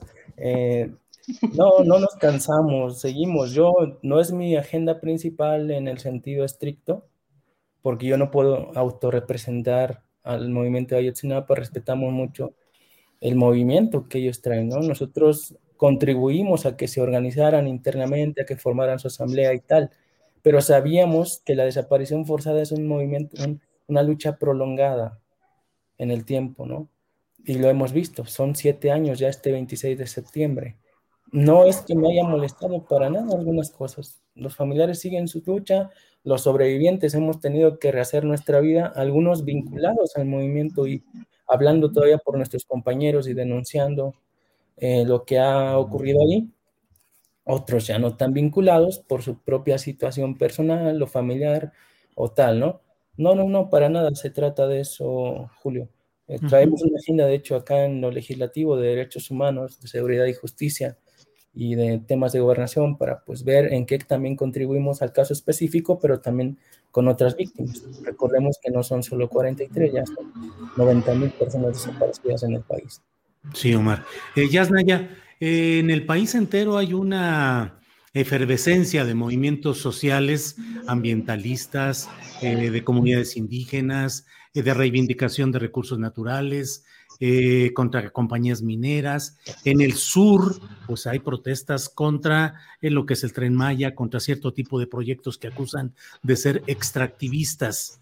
¿Se encamina la izquierda social, crees, a un choque con esta izquierda institucional electoral o finalmente puede haber acuerdos entre ellos? Híjole, no lo sé. Yo creo que em, es muy diverso, ¿no? El, movimiento. Yo veo que hay movimientos sociales y luchas que sí tienen como un horizonte, por ejemplo, la interlocución o incluso colocar a personas de su lucha dentro del Estado para hacer alguna incidencia. Hay otras que no, que no están en esa lógica, sino que están en una lógica de resistencia eh, ante la lógica estatal. Entonces creo que eh, esa tensión ha existido siempre. Lo que yo veo más bien es que cuando la izquierda, una izquierda partidista, llega al poder, mucha gente de la izquierda social, o sea, la que no venía haciendo su trabajo en partidos, se va al Estado eh, no voy a ser yo quien juzgue si eso está bien o mal, porque no creo que se trate de hacer juicios morales, pero veamos la estrategia. Pasó aquí en Oaxaca después de Ulises Ruiz. Una gran parte del movimiento social contra Ulises Ruiz después formó parte del siguiente gobierno. Eh, ¿Qué es lo que sucede? Es que desmantela también los movimientos. Entonces yo decía, compas, quienes se vayan a ir al Estado, bueno, esa es una decisión personal.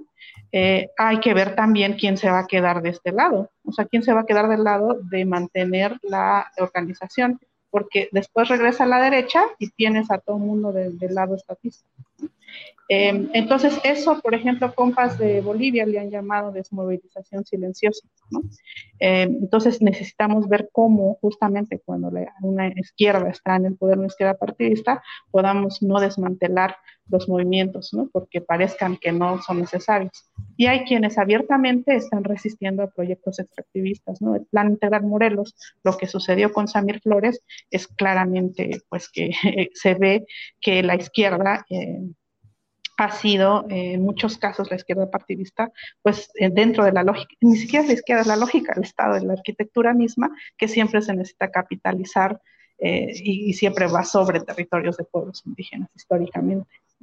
Entonces yo creo que sí va a haber choques, siempre lo ha habido fuera y dentro del espectro de la izquierda social, ¿no? Porque eh, yo, por ejemplo, me niego mucho a que eh, las estructuras sociopolíticas de los pueblos indígenas sean leídas dentro del espectro derecha-izquierda, porque históricamente la evidencia muestra que está en otra lógica. Gracias, Yasnaya. Eh, Omar, ¿se corre el riesgo de que los cuadros principales de movimientos sociales sean cooptados por los partidos o por el poder en turno y eso termine reproduciendo la historia que hemos visto a lo largo de muchos años de los intentos de pelear desde dentro, de influir para cambiar al régimen desde adentro y que finalmente no se ha logrado gran cosa a lo largo de los años? ¿O crees que todavía sigue vigente esa posibilidad de cambiar desde adentro al sistema? Qué difícil pregunta. Yo lo he discutido y problematizado durante toda mi pues mi trayectoria, ¿no? Desde 2014, incluso antes. El problema no es que te copten a los cuadros. El problema es qué capacitación, qué tipo de cuadros realmente estás dejando ir a, a la izquierda institucional o a las instituciones gubernamentales cuando una izquierda, o entre comillas, como quieran decirle, llega al poder. Porque si de cuadros políticos bien formados se tratara, pues no tendríamos por qué preocuparnos, porque llevarían una misión muy clara hacia las instituciones. Eh, no, no tendríamos por qué preocuparnos. Aquí estamos hablando de una cuestión de calidad y de cantidad misma, porque si los movimientos, yo lo dije hace un rato, los movimientos sociales en su mayoría, sobre todo los que se basan en dogmas o que se autodenominan, pues, bueno, no se autodenominan, pues se reputan puros y que jamás tienen una relación con el Estado, eh, pues como nunca quieren participar dentro de este, no capacitan a su gente en caso de que la situación política, el contexto, la realidad, la coyuntura cambie y sea necesario meter a gente dentro de las instituciones del Estado. ¿Para qué? Para que operen ahí a favor del Estado, a favor de las organizaciones sociales. Y como eso pasa, entonces, cuando esos cuadros vienen a la institucionalidad, pues tienen que plegarse a esa arquitectura que maneja Yasnaya y no exportan, si se puede decir así, o importan una arquitectura proveniente del movimiento social. O si lo intentan, ni siquiera representan una, una fuerza suficiente para oponerse ya dentro del Estado tal. Por eso siempre hablan de que te absorbe el Estado, de que te absorbe, el poder. Pero para mí, esos discursos no son más que de justificación por parte de quienes no están formando. En Ayotzinapa incluso yo lo planteé desde 2009-2008, eh, que necesitábamos reformar nuestros programas de estudio de formación política porque ya no estábamos dando ni a la sociedad ni frente al Estado una batalla consecuente o que rindiera frutos reales para llevar a cabo nuestras demandas. No estábamos aportando luchadores sociales ya, tal cual. Y, y, se necesitaba eso. Las organizaciones sociales también. Podremos saber mucho de protesta, de tirar bombas molotov, de hacer trincheras, de enfrentarnos a la policía, pero de administrar como tal, no. Y otra cosa, hay gran parte del movimiento social en México que ni siquiera voltea a ver al zapatismo, a esa otra alternativa, ni siquiera a, la, a, las policías comunitarias o algunas otras formas de organizacionales, y mucho menos a las que dice Yasnaya, porque para mucho movimiento social, no quiero hablar de cantidades, pero es bastante, esas formas de organización que surgieron en el 94 antes o que ya eran previas a todo este sistema estatal, se les hacen ajenas y se, les hacen revisionistas o se les hacen los que no entran dentro de, de, lo que debe ser. Entonces, pues ese es el diagnóstico que yo puedo hacer. ¿Cuáles cuadros, Yasnaya? ¿Qué tipo de cuadros están llegando realmente? Yo ahí respondería muy breve, ¿cómo vamos a exigir la formación de cuadros a las mujeres que están poniendo el cuerpo ante eh, la entrada de la minera? ¿no? Eh, creo, o sea, es que justamente yo creo que la formación de cuadros está dentro de la lógica también que cuando el movimiento social de izquierda replica ciertas prácticas de la, eh, pues del Estado. ¿En qué, se hace, ¿En qué lengua se hace esa formación política? En español, en lenguas hegemónicas. ¿Y cómo vamos a exigir a estas personas que, no sé, por ejemplo, piensan en, varias mujeres de varias comunidades que han puesto el cuerpo en zapoteco? Eh, es otra la lógica, ¿no? Eh, y en ese sentido creo que es muy importante que para nosotras nuestra formación política en la comunidad es justamente la participación en el sistema de cargos, la participación en las asambleas, en las estructuras que tienen ahí desde hace más de 500 años, digo, desde hace 500 años, y que permitieron que sigamos vivos ante todo lo que sucede. Como bien dices, la izquierda que está volteando siempre hacia el Estado, esa izquierda es muy, eh, no voltea a ver esto otro por eso yo quería decir, estamos fuera de ese espectro, porque ni siquiera nos leen, no hay una posibilidad de lectura. Entonces, ¿dónde están esos cuadros? Están en las comunidades dando sus cargos y manteniendo vivas esas estructuras, pero en, la lógica de la formación política izquierdista, pues, para decir, se forma cotidianamente, ¿no? no eh, y, no vamos a exigir a una lucha sin presupuesto eh, que encima forme cuadros. Eh, yo creo que en todo caso la formación de cuadros en nuestras comunidades se va dando en la práctica cotidiana de la participación del trabajo comunal y es un, tal vez es una estructura que no tiene los mismos, nunca va a tener la misma gesta que la conquista del poder, es más femenina y de cuidados cotidianos. Las comunidades donde dan tequio, pues es para mantenernos en las fuentes de agua, abrir los caminos, eh, de que si se derrumbó en la carretera o hubo un sismo, del trabajo autogestivo para mantener la vida. Tiene que ver poco con la conquista del poder. Y en ese sentido quisiera pronto citar a Gladys Tull, que habla del deseo de Estado. Hay ciertas luchas, incluyendo las luchas y los movimientos sociales de izquierda, que tienen deseo de Estado.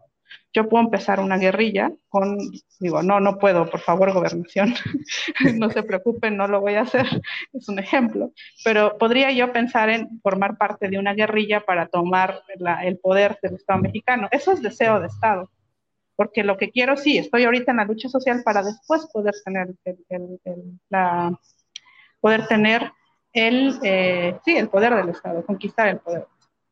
Pero hay otras luchas que están en otra manera de gestionar la vida. Sé que es muy difícil de comunicar, pero que no hay deseo de Estado.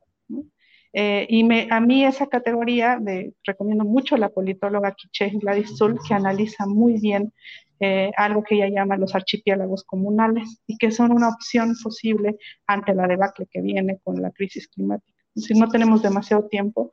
Entonces, mi pregunta personal, y creo que cada quien la tiene que responder, por eso no, no es un juicio pues de, de, una decisión que alguien tome, es si lo que quieres hacer es estar fortaleciendo el deseo de Estado o el de otro tipo de estructuras que creo que pueden, eh, que, que, generan una, una vida en común, me parece mucho mejor que la que ha provisto el Estado históricamente que además no tienen presupuesto y están resistiendo al Estado, a sus efectos.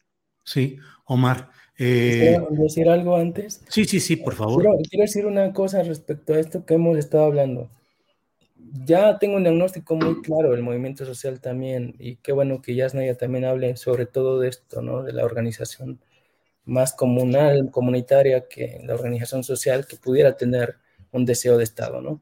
no sé si me voy a contradecir, pero de quienes, a quienes más le presto atención yo en cuanto a la crítica que hagan a mi persona, y yo quisiera que no fuera mi persona, ¿eh? porque hay varias personas que pensamos así, em, es precisamente de, la, de, las organizaciones comunales, de, de, las poblaciones originarias, de las que están antes del Estado o de las que están eh, posterior al Estado, pero que han dado una alternativa muy viable y muy posible y muy profunda de cambio a este país. A esas sí les pongo atención. Cuando veo que la crítica viene de otras organizaciones, aquellas que ya les comenté que a veces son muy utilitaristas, eh, son poco éticas en sus prácticas, utilizan coyunturas de movimientos sociales solo para encumbrarse y negociar con el Estado, ahí ni les presto mucha atención. Y créanme que, que quienes más critican son estas últimas organizaciones. También cuando la crítica viene de los fans, de los fans, de los turistas revolucionarios, de los revolucionarios de café, oiga, revolucionarios de café, pues no le presto mucha atención. Y si hiciéramos un estudio, probablemente la mayor crítica que ha habido en este tiempo, en estos días y en este mes de septiembre sobre todo, porque viene la de y se sueltan los guerrilleros de, del Facebook, no hombre, van a ver que ni siquiera están en movimientos sociales ni siquiera están del lado de los pueblos originarios y de su organización. No, no, no creo que valga la pena. Y qué bueno que se esté dando el diálogo con, con Yasnaya. Yasnaya, ¿algo sobre esto o pasamos a otro tema? Eh, no, eh, creo que lo que lo que revela eh, Omar eh, es muy importante. El, el, hecho es que una gran parte de lo que creemos que es la conversación pública es la que se da en redes sociales. Y, por ejemplo, de mi comunidad o de pueblos mijes, somos muy pocos quienes estamos en Twitter, por ejemplo, que estamos más en Facebook. Entonces, también hay que considerar la brecha digital. Entonces, no confundamos el ruido y lo que sucede en Twitter con una conversación amplia que garantice la libertad de expresión de todos los pueblos y las colectividades en este país. ¿no? Eh, y entonces, en ese sentido, eh, yo creo que eh, justamente también eh, eh, no confundir, ¿no? Y creo que Omar lo está diciendo muy bien. Y justamente por lo que sus, eh, decir, creo que se confundió y, lo interesante fue ver el, la polisemia de la palabra charle, es que mm, eh, se leyó solo como de una manera, ¿no? No como considera algo valioso. Eh, no sé eh, qué pasaría, en, en, nuestra lógica, les digo, por lo menos en nuestro contexto, una amenaza a las organizaciones comunales son el poder de cooptación que tienen los partidos políticos. Eh, y también cómo van inscribiendo en la lógica de lo positivo, del derecho positivo, otro tipo de formas de organización. Entonces, eh, supongamos que eh, si alguien te eh, muy apasionadamente te dice que esa es una muy buena eh, estrategia de trabajo, no es que ya no lo piense, pero mm, tenerlo en otra trinchera, pues yo creo que por lo menos era como algo para mí al menos sorpresivo de lo cual viene el Charles, ¿no? no por eso no fue expresado como un juicio personal. Bien. Eh, Omar, eh, estamos ya en la parte final de este diálogo que mucho aprecio y mucho agradezco. Y te pregunto, ¿en general le falta autocrítica a la izquierda, sea social o sea electoral, institucional o revolucionaria? En fin, eh, por un lado. Y por otro, ¿hay un estancamiento ideológico? Omar, eh, ¿hay los suficientes cuadros, instancias y vocación actual de la izquierda para analizar y discutir a fondo y generar propuestas ideológicas eficaces? Sí, le falta mucha autocrítica a, al movimiento social, sobre todo a las organizaciones sociales, civiles y a los partidos políticos que ni se diga, ¿no? Bueno, a menos que ese sea su propósito, hacer todo lo que hacen mal, pues está, no, no, les no se autocriticarían nada, ¿verdad? Pero, por ejemplo, el movimiento de regeneración nacional, lo he dicho públicamente en bastantes lugares, pues sí, se alimenta en buena parte o en un 15% de gente que proviene de organizaciones sociales y del movimiento social y un 85% pues de otros partidos y de otros sectores muy altos. Eh, no me da miedo decirlo.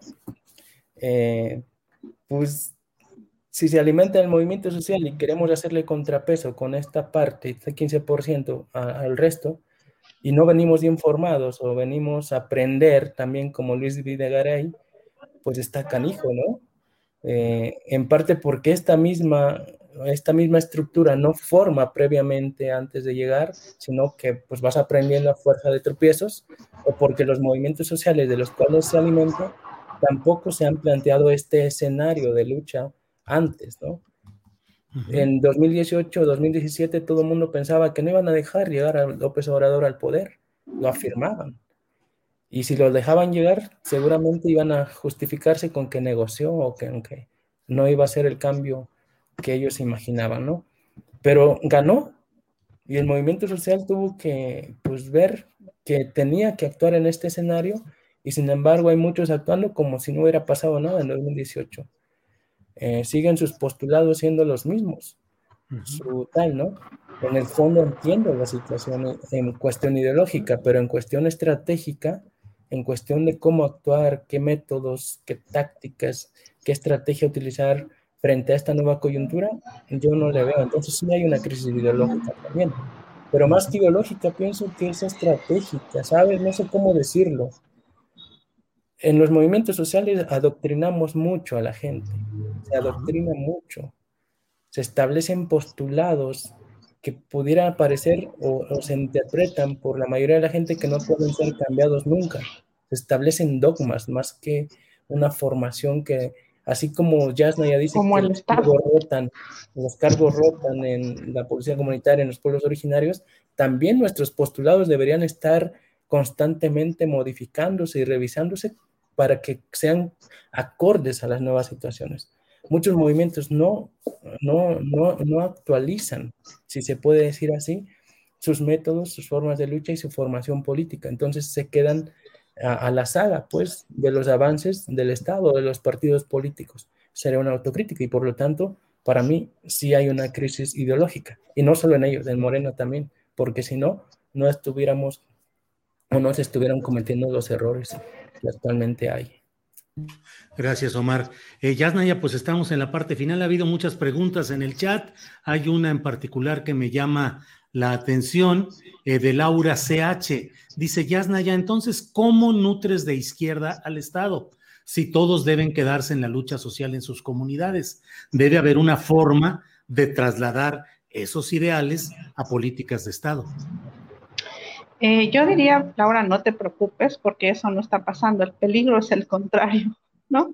Eh, justamente nos estamos quedando sin, eh, sin, eh, sin, personas muy valiosas que han sido seducidos, como dice el gran poeta guaraní Elías Caurey, por ese deseo Estado que, que, decía Gladys y que él dice, Elías Caurey, que el Estado es el otro.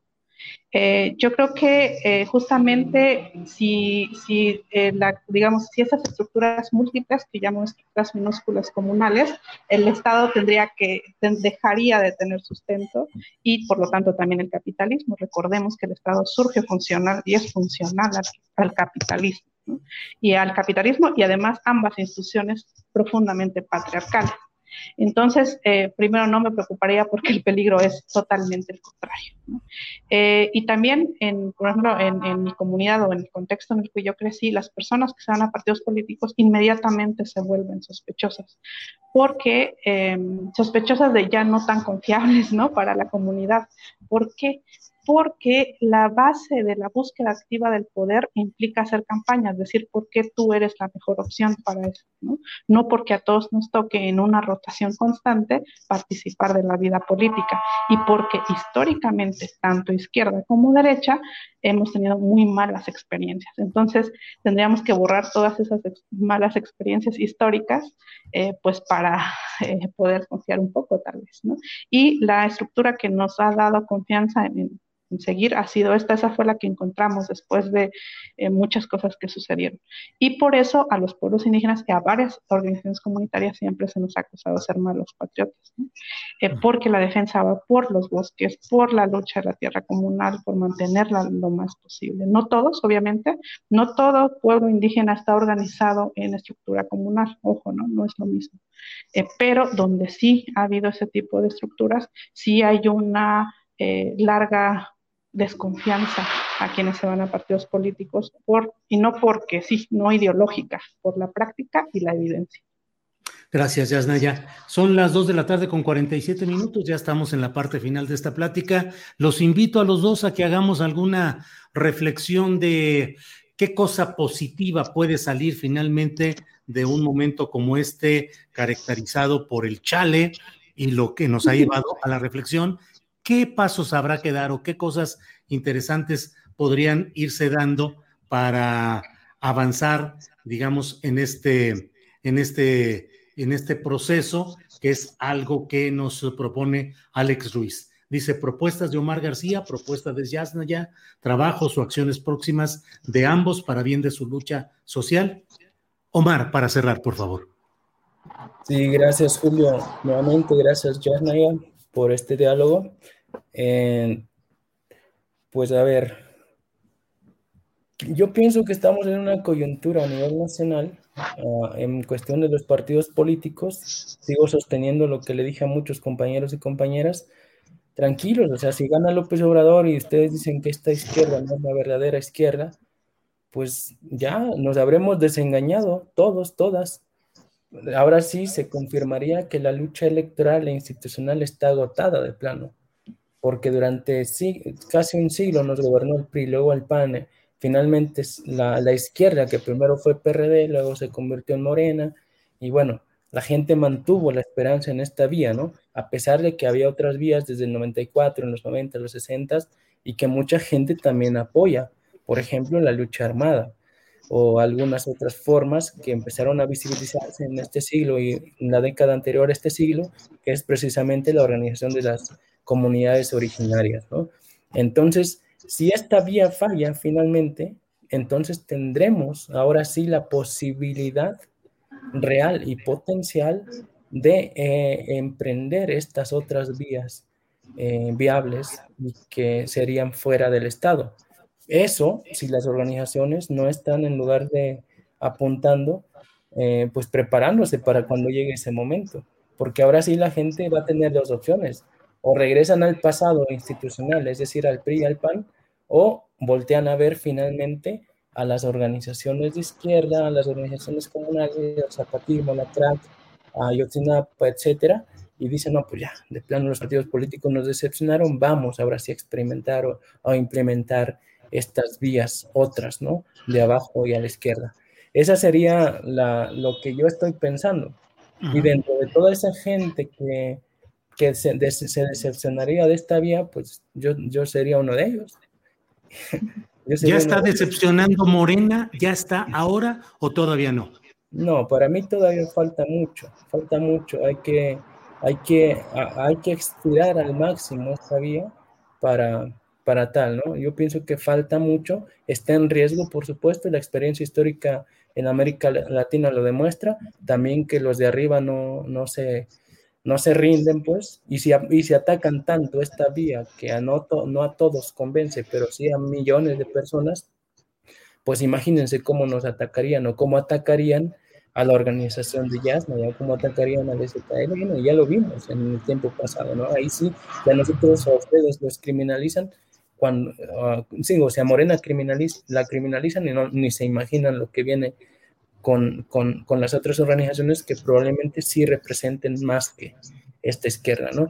Entonces, pues yo lo dejaría ahí. En cuanto al apoyo y a la agenda legislativa, claro, traemos una agenda en derechos humanos con otras víctimas, porque también de eso no se habla mucho. En México, la mayoría de colectividades, que son más de 70, de familiares de víctimas, han aprendido que tomar una postura antiestatal tampoco les ayuda mucho en su búsqueda y en su investigación, que colaboran, que, que contribuyen más cuando colaboran junto a las instituciones. El movimiento de Ayotzinapa también lo demostró. Para que una investigación sea más verídica y más creíble, debes ponerle en paralelo una investigación también. Y por eso trajeron al grupo interdisciplinario de expertos independientes, para que garantizara. Cuando tú vas al doctor, por lo menos si alguien te dice que tienes cáncer, cáncer terminal, pues vas con otro porque no estás convencido. Ya cuando escuchas dos versiones, pues dices, ah, chingado, sí, ya me voy a morir. Pero esa es la, es la cuestión, ¿no? Entonces, pues ese es fruto de otro análisis y las familias que están buscando y, e investigando por su cuenta también están creando autonomía van a ser las familias que nos van a dar eh, cátedra en el futuro cuando cambie un gobierno o cuando venga una izquierda más revolucionaria, porque de todas maneras la desaparición forzada de personas tendremos que resolverla, venga quien venga, entonces, pues no sé, y yo pienso que pues experimentar esta otra vía, esta otra trinchera, me ayudará para lo que venga en el futuro. Sigo teniendo 33 años, yo pienso que voy a vivir otros días y quiero hacer muchas cosas. cuando menos, cuando menos, Omar. Bien, eh, gracias, Omar García. Eh, Yasnaya Aguilar, eh, ¿con qué cierras eh, respecto a lo que ha dicho en esta parte final Omar o en general las propuestas o trabajos o acciones próximas? Sí, bueno, yo creo que una cosa que decía, ¿no? Como eh, si colaboramos con el Estado, podemos hacer mejor la búsqueda de personas. Nada más que pues el Estado ha sido el que en muchos casos desapareció ¿no? a las personas. Eh, y eso es un poco, eh, no, no porque yo crea que, que, está mal colaborar, pero esa es justamente la dicotomía que pone el, el, el problema del Estado, la trampa del Estado. La otra también es ver que eh, eh, dice Omar, ¿no? Podemos ir viendo si esto no funciona y entonces ya voltear. Bueno, la Revolución Mexicana fue eso, ¿no? O sea, fue un, eh, digamos, lo que después se, se convirtió en la revolución institucionalizada, vino de una revolución muy fuerte. Y pues vimos en qué pasó, y no porque fueran unas malas personas, o sea, no, no lo quiero personalizar, sino es la arquitectura del Estado, ¿no? Una larga exposición al poder hace, genera eso, ¿no? O sea, el PRI nació como un partido revolucionario, sí, o sea, literal, tenía de una revolución. Eh, ¿Y qué, qué, pasa con el tiempo? Entonces tenemos una opción, ¿no? O sigue el proyecto, por ejemplo, de Morena hasta que suceda eso por larga exposición al poder, o regresa a la derecha. No me entusiasma mucho las posibilidades que el Estado plantea, ¿no? O sea, la, la, los futuros que plantea. Por otro lado, eh, eh, creo que, les digo, el, el, el, peligro no está en que todos nos quedemos y nadie participe en el Estado. Ahorita es al revés, todo, mucha gente se está yendo del lado del Estado. Eh, y bueno, eh, ya para cerrar lo que quisiera es que hay mucho, hay muy poco entendimiento de estas otras formas. Omar lo ha dicho, no se voltea a ver ni a lo que están planeando los zapatistas, ni lo que se plantea desde la, comunalidad. Eh, y se cree que la dicotomía está entre la izquierda partidista y la izquierda social. Pero hay más opciones. Entonces yo quisiera que antes de descalificar y que se cree que toda lucha antiestado es como, ah, entonces que el Estado se vuelva mínimo y todo sea neoliberal.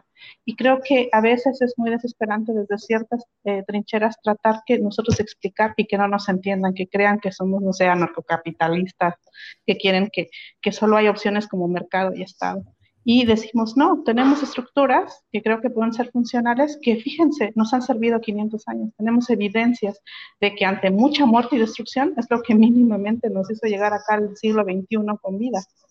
Y que eh, se puedan leer entonces estas fuera del espectro de la tradición occidental de la política que es derecha e izquierda que hay otras posibilidades. No es antiestado, es sin deseo de Estado, diría más bien Gladys Zul, y que por favor invitaría a leer a personas como Gladys Zul, como Aura Gómez. Hay muchas mujeres, sobre todo indígenas, en el continente que están escribiendo de estas otras posibilidades y que siento que no están siendo escuchadas. Entonces, haya un prejuicio, es antiestatal, por lo tanto es que no quiere esto, esto, esto, o una serie de asociaciones sin antes escuchar. Yo trato de leer sobre izquierda y derecha, trato de leer a los teóricos del Estado, al revés no sucede. Bien, Entonces, pues, vamos a conocernos antes. Bien, bien, Omar.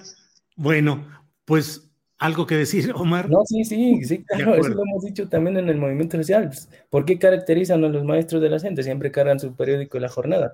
Si te ven con uno del financiero, no, pues compañero, ya estás traicionando la lucha. No chinguen, ¿cómo vamos a tener una visión de conjunto? ¿Cómo vamos a planificar, combatir un sistema si no nos nutrimos de todas las visiones posibles? Un verdadero estratega se convierte en eso cuando ve el espectro completo, cuando trata de verlo, cuando se apoya de todo el conocimiento y sobre todo de aquel que le cuesta voltear a ver, porque a todos nos pasa y sobre todo a los que, aunque provenimos de pueblos que en algún momento fueron originarios, hoy se nos caracteriza como mestizos, pero caray, o sea, como que empezamos a desvincularnos muchísimo y sobre todo qué lástima cuando se trata de movimientos sociales, que ni siquiera ellos voltean a ver todo este conocimiento, ¿no? Entonces, totalmente de acuerdo. Dialoguemos, hablemos, veamos qué se puede hacer y que sea el trabajo, hacemos una evaluación pues, cuando tengamos que hacerla con todas las de la ley, como se tiene que hacer.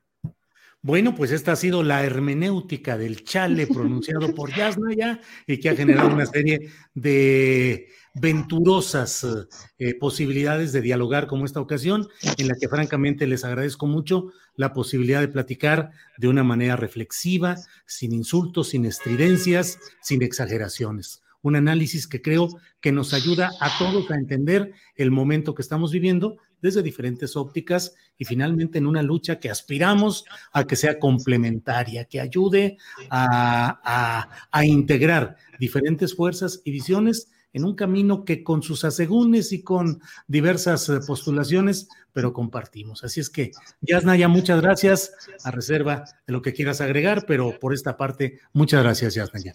No, muchísimas gracias, Julio, por la posibilidad de explicarme. A veces en tanto ruido que se genera, eh, se da interpretaciones ¿no? distintas. Y también muchísimas gracias eh, a Omar, que, que yo lo, lo, seguramente él no me vio, obviamente, pero yo lo vi en muchos foros, eh, en muchas manifestaciones y que, que, fue muy inspirador. ¿no? Eh, muchas gracias por eso y también muchas gracias, Omar, por la posibilidad de escucharme directamente sin ese ruido que genera la red. Sí, pues ni siquiera hice caso a eso. Eh, no te preocupes. Y el movimiento es el que siga y pues ahí vamos a seguir. Si es necesario volverle, pues le volvemos a la hora que sea. Bueno, Omar, muchas gracias. Gracias y buenas tardes, Omar. Yasnaya y Omar, muchas gracias. Y aquí ponemos fin a esta mesa especial. Gracias y buenas tardes. Bueno, pues eh, esto ha sido un diálogo muy interesante, me parece a mí, que nos ayuda a entender puntos de vista distintos dentro de la propia izquierda, que no es solo una, son las izquierdas, la izquierda social, la izquierda comunal, la izquierda electoral o partidista. Bueno, pues vamos, vamos a ver qué más información hay por aquí que tenemos. Eh, Adriana Buentello nos tiene información interesante de lo que ha pasado en este día. Adriana, buenas tardes. ¿Cómo estás, Julio? Muy buenas tardes. Saludos a todos los que nos están viendo y después de esta muy interesante mesa, perdón el ruido de fondo, ¿verdad? El, fondo habitual de estas, eh, de estas, de estos programas eh, a distancia. Oye, eh, Adriana, pero es que todo el programa ha estado bien movido y hemos estado para arriba y para abajo con un montón de cosas, así es que todo es bienvenido ya a estas alturas. El del gas, el del gas es bienvenido también. Julio, pues comentar quiero que a ver si puede poner Andrés este tweet.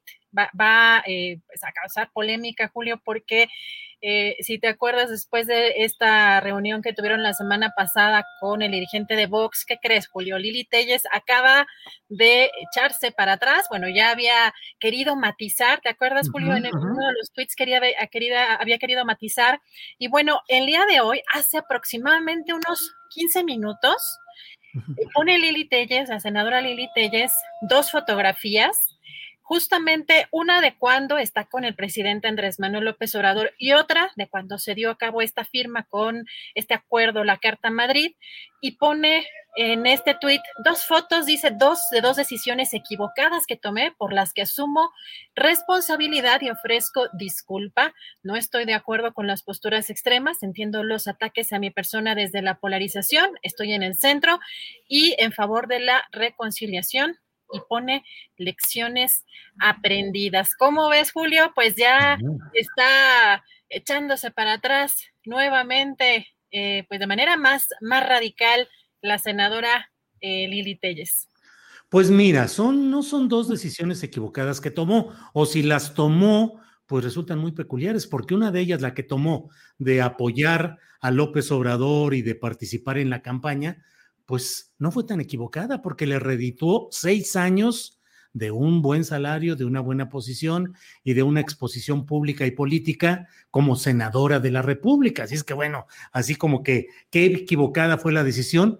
Si fue equivocada esa decisión, siempre lo he dicho, debería de renunciar, debería declinar a la senaduría y decir, pues sí, me equivoqué, no era la persona que debería apoyar y la apoyé. No debería ser la candidatura que aceptara y la acepté. No debería ser senadora y lo sigo siendo. Entonces, bueno, pues esa decisión tanto como equivocada, pues yo creo que mientras ella no decline a lo que llegó impropiamente a nombre de Morena y del obradorismo, pues siempre le va a ser reprochado y siempre le van a estar diciendo que no tiene autoridad política ni moral desde el momento en que se mantiene en un cargo que, al que llegó con una bandera y se cambió a otra, contraria, contraria a la original. Y respecto a este tema de eh, la firma de la Carta de Madrid, bueno, de verdad, de verdad, pues es una confusión, como es una confesión, como ya lo dije antes, de ignorancia política, absolutamente ignorancia política. No entender lo que es la Carta de Madrid, la Fundación Disenso, Salvador Abascal y Vox, pues es como pretender, alguien decía por ahí, era como firmar una carta de derechos humanos que hubiera sido propuesta por Adolfo Hitler y decir, pero no tuve yo nada que ver, pues es que una carta que propuso Adolfo Hitler de derechos humanos y yo la firmé porque es muy positivo defender los derechos humanos. Sí, pero ¿quién te la propone? ¿Qué hiciste antes de firmarla? En fin, pues en este mundo ojalá de verdad aprenda las lecciones Lili, la alumna de política. Julio, ¿y no te da la impresión de que se adelantaron quizá un poco y que aquí en eh, la derecha, la ultraderecha o Partido Acción Nacional de pronto a lo mejor em, eh, se engolosinó, por decirlo de alguna manera, y, se sintió ya muy... Eh, pues no sé si muy triunfante con eh, lo que ganó en la Ciudad de México y no pensó que se hiciera quizá todo este escándalo. Eh, pues lo interesante es que, por ejemplo, López Obrador menciona mucho en las conferencias mañaneras el tema de España y de cómo pues ha, digamos, avanzado esta ultraderecha, pero que aquí en México quizá se, se adelantaron y a lo mejor todavía no era el momento, pero que en esas, o, en, o ese es el tenor, ¿no? O quizá esa sería la, em, eh, pues la tirada de, la derecha, pero pues yo creo que no estaban todavía a lo mejor tan avanzados y, y, y, rápido, este, acá se, se, pues sí, se engolosinaron, no sé cómo, cómo ves, pero, ¿no? Bueno, mira, yo creo que toda esta serie de de acciones de reversa que están dando este recular político de muchos panistas eh, proviene de la reacción fuerte, enérgica, amplia que ha habido desde diferentes flancos de la sociedad mexicana. Si no hubiera habido esa reacción, yo creo que se hubieran quedado calladitos y firmamos y ahí estamos y adelante. Y Lili Telles no habría reculado ni habría dicho que se equivocó si no hubiera habido toda esta reacción que obviamente temen ahora que los afecte de manera trascendente, continua, electoral y que los marque a varios de ellos, porque los que firmaron esa carta quedan marcados políticamente como personajes que están a favor de una de las ultraderechas del mundo que más temor y que más preocupación causan por el tono absolutamente abierto de sus posturas homofóbicas, racistas, discriminatorias, en defensa del orden público,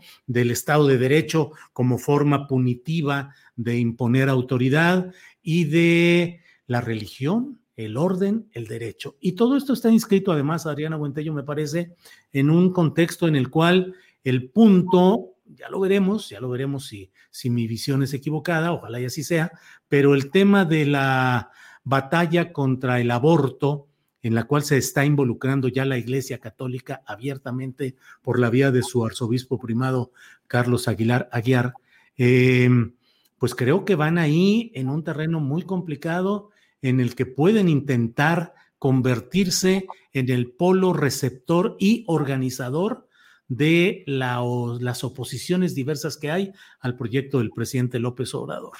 No es eh, circunstancial en política que se haya dado primero la visita de, este hombre de Santiago Abascal, pero también de un teórico de la ultraderecha como es el argentino Agustín Laje. Y no son extraño todo esto porque se dio en el marco de una reunión, un encuentro en contra del aborto y por la defensa de la, de la condición eh, de la maternidad ejercida por la mujer. Ese fue el contexto. Ahí estuvieron y luego pasaron a la firma de este texto con los eh, senadores del Partido Acción Nacional. Y este domingo hubo la protesta ante la Suprema Corte de Justicia y hoy hubo otra y planean hacer un gran Congreso Nacional que se llamaría Congreso por la Vida, que es donde pretenden nuclear todo. Pero yo diría aguas, Si la Iglesia Católica se está metiendo en esto a través de sus uh, principales jerarcas, es un tema complicado porque son otras las circunstancias, pero las invoca la propia diputada local de Querétaro del PAN, eh, Elsa Méndez, quien dice hay que recordar y revisar la historia de Anacleto González Flores, que fue el principal ideólogo de la acción armada de los cristeros contra el gobierno de la República. El cristerismo, no vaya a ser que estemos en vías de que haya un neocristerismo que esté tratando de organizarse bajo estas banderas de Vox, eh, de España, de Santiago Abascal y de los grupos de ultraderecha. En fin, pues por ahí andan las cosas, Adriana. Julio, y esto también tiene el marco, bueno, el día de hoy, eh, también les damos a conocer, Julio, precisamente que en la sesión de hoy en la Suprema Corte de Justicia de la Nación, Ocho ministros se pronunciaron por declarar inconstitucional la criminalización del aborto en Coahuila. Se trató del proyecto del ministro Luis Aguilar que propone declarar inconstitucionales los artículos que penalizan el aborto en cualquier etapa del embarazo. Y el día de mañana, Julio, va a continuar esta sesión, pero lo que pudimos ver eh, de algunos de los argumentos de los magistrados, la verdad es que resulta interesante. Eh, pues eh, eh, la, la, parte pues más progresista, ¿no? De, de, algunos, de algunos de ellos, Julio, y pues le estaremos dando, dando seguimiento. Y tenemos más temas interesantes, Julio, porque, ¿qué crees? Terminando la conferencia mañanera del día de hoy, el presidente recibió al fiscal Alejandro Gertz Manero y aunque no hay temas, no se plantearon temas a abordar, eh, Julio, comentarte que esta sería la onceava vez que se reúnen en Palacio Nacional y además em, esto se da a unos días el 26 de septiembre hay que recordar que ya se cumplen eh, siete años de la desaparición de los 43 normalistas de Ayotzinapa. Y también hay que recordar que hace unos días la Fiscalía General de la República también dio a conocer que Alonso Ancira, el empresario Alonso Ancira, no habría cumplido con eh, este acuerdo de reparación al que se había comprometido para quedar en libertad, Julio. Así que bueno, vamos a darle seguimiento también a pues esta reunión eh, algunos medios reportaron que eh, ingresó en medio de un fuerte dispositivo de seguridad, pero no reportaron eh, su salida. Y también uno de los temas delicados, Julio, que también ya has, ya has comentado también algo al respecto sobre el tema de los migrantes y las caravanas de migrantes. ciudadanos haitianos el día de hoy, Julio, marcharon eh, de la Plaza Central en Tapachula hacia las oficinas de la delegación para posteriormente dirigirse con ruta a la Comisión Mexicana de Ayuda a Refugiados. Eh, los eh, pues, migrantes exigen también a las autoridades un trato justo, sin corrupción y más eficacia en los trámites migratorios. Julio, no sé cómo, cómo has visto esta situación, pero en estos últimos días, sobre todo, se da esto pues adicional al, a, los, eh, a los dichos por el presidente en este tercer informe de gobierno, que eh, sería una ocasión, digamos, única en la que vimos este video, este tratamiento por parte de los elementos del Instituto Nacional de Migración, pero afirmaba el presidente que en México ya no se violan los derechos humanos y estamos viendo, pues en estos últimos días, un trato pues inhumano, injusto en contra de los inmigrantes, sobre todo por parte de elementos de la Guardia Nacional y de elementos del Instituto Nacional de Migración.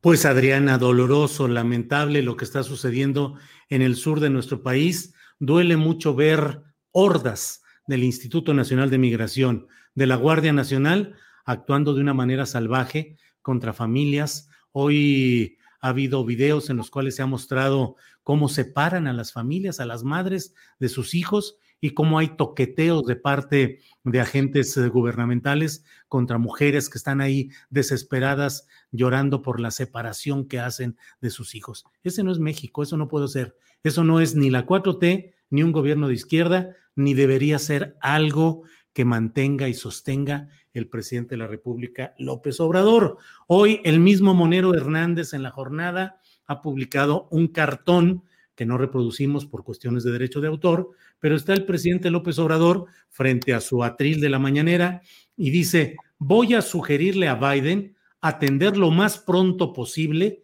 las causas de la migración. Y dándole la espalda al presidente, pero señalándolo así con, con el pulgar hacia atrás y haciendo con la otra mano voz como de bocina, eh, alguien con las iniciales de la Instituto Nacional de Migración dice que dice que nos lo sigamos madreando, porque efectivamente, disculpen la contundencia o la claridad de estas palabras, mientras López Obrador solo siga hablando así en el atril presidencial, está dando la instrucción de que lo sigan madreando. El presidente de México no puede cerrar los ojos a lo que está pasando ahí. Hay una barbarie institucional que no es circunstancial, sino que proviene del cumplimiento de los acuerdos lamentables y vergonzosos del gobierno mexicano con el gobierno de Estados Unidos, antes Donald Trump, ahora Joe Biden, que consisten en que nosotros nos encarguemos del trabajo sucio y que la Guardia Nacional y el Instituto de Migración se conviertan en la migra 4T, en los represores de los migrantes centroamericanos a los que al principio de este gobierno el presidente López Obrador dio la bienvenida, les dijo que les iba a dar trabajo, eh, documentos para que pudieran estar aquí, hasta empleo y educación se les ofrecía a los migrantes. Pero vino todo, vino la amenaza de, de Trump con la imposición de aranceles y México no ha podido levantar cabeza desde entonces. Es vergonzoso y es lamentable. Nadie que, al menos desde mi punto de vista, que ejerza el periodismo, nadie que tenga una conciencia social crítica puede cerrar los ojos ante esa realidad. No pueden estar tratando así a nuestros hermanos centroamericanos, porque además así están también nuestros hermanos mexicanos cruzando al otro lado. En fin, qué terrible y qué lamentable, Adriana. Julio, hay dos temas aquí en este, en este tema, dos subtemas. Eh, dos ángulos interesantes. Por un lado, hoy el presidente en la conferencia mañanera recordó que este jueves va a sostener un encuentro de alto nivel con funcionarios de Estados Unidos, pero además reveló que em, antes de este encuentro se va a entregar una carta al presidente Joe Biden sobre este tema de la migración. Hay, este tema es interesante porque ya desde hace algunos meses el presidente en la conferencia mañanera ha planteado el tema de eh, poder eh, ampliar este programa de Sembrando Vida precisamente para detener la migración en ese sentido. Y por otro, hay un reportaje interesante, Julio, que trae Animal Político. Eh, de los reporteros Alberto Pradilla y Cedric Raciel sobre que detuvieron a un y liberaron a un funcionario del Tribunal Electoral por presunto tráfico de migrantes, Julio. Esto es interesante porque el eh, funcionario, recordemos que además eh, una de las instancias donde se han denunciado mayores actos de corrupción, corrupción es precisamente el Instituto Nacional de Migración. Este funcionario eh, quien trabajó como secretario de apoyo en la ponencia del magistrado José Luis Vargas en el Tribunal Electoral, bueno, lo detuvieron en flagrancia por agentes adscritos a la Secretaría de Seguridad eh, Ciudadana de Chiapas, pero lo liberaron, Julio, porque no quisieron los, eh, las víctimas no quisieron presentar las denuncias. Así que sí es un tema, toda esta situación que se está viviendo en la frontera sur, Julio, es muy relevante y muy, muy preocupante lo que está, lo que está sucediendo. Sí, así es, Adriana. Pues son algunos de los claroscuros, de los claroscuros de lo que es la actual administración federal. Pero creo que en ese tema migratorio sí hay un retroceso muy lamentable que no puede ser pasado por alto. Hay demasiados indicios. Eh, veo en el propio chat que hay personas que, eh, digamos, um, defienden hablan, dicen, es que nos mandaron hordas de centroamericanos, es una maniobra política, es una jugada de George Soros, es no sé lo que sea y la verdad, el punto concreto es que las instituciones mexicanas no pueden comportarse así, eh, como una horda corriendo a toda velocidad para la cacería del migrante y tenerlos y tumbarlos, golpearlos, separar a las familias. Eso no, no, no, no es, no puede ser la conducta de un gobierno de México, menos de un gobierno progresista de centro izquierda o humanista como el del presidente López Obrador. Bueno, eh, aquí están, saludos Julio. ¿Pudieras decirme para qué sirven las fronteras aquí en China? Pues sí, para lo mismo que sirven las de Estados Unidos, para que no pasen los mexicanos y para que los golpeen, los persigan y los casen también a los que entran a Estados Unidos, con esa lógica. Eh, con todo respeto, porque ponen a México, a México como caudillo, dice Mar N. Julio, no eres tan analítico. Detrás de todas esas caravanas hay mafias, dice ZSB. Eh, bueno, pues como eso hay muchos eh, puntos. Eh, ¿No será que Borolas y Claudio Jicotencat y Extlasíhuatl González los incitan? Digo, pues, hay condiciones de miseria, de inequidad, la situación de Centroamérica tan terrible como la nuestra. Y por eso nuestros paisanos se brincan como pueden, asesinados, secuestrados, desaparecidos, con los coyotes, cazados por los Minuteman allá en Estados Unidos, y son los que nos mandan remesas, y las remesas son las que mantienen a flote parte de la economía de nuestra nación. Gracias, remesas del norte, de nuestros paisanos que en su mayoría entraron de mojados y que no tienen documentación legal. Ah, eso es extraordinario. Pero hacia el sur, oye, malvados, ¿eh? Los manda Soros. Hay intereses geopolíticos ahí detrás. Así es que a avasallarlos, a arrasarlos, a destrozarlos, digo, por favor.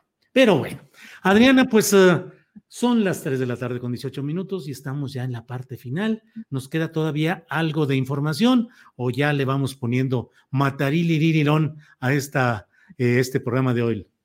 Julio, no, ya nada más recordarles a los que nos están viendo que los movimientos sociales, así como las personas, pues tienen contradicciones, tienen coincidencias, tienen pues muchas aristas, no se analizan las cosas en blanco y negro y eh, pues el periodismo tiende o busca precisamente a encontrar ángulos diferentes para analizar.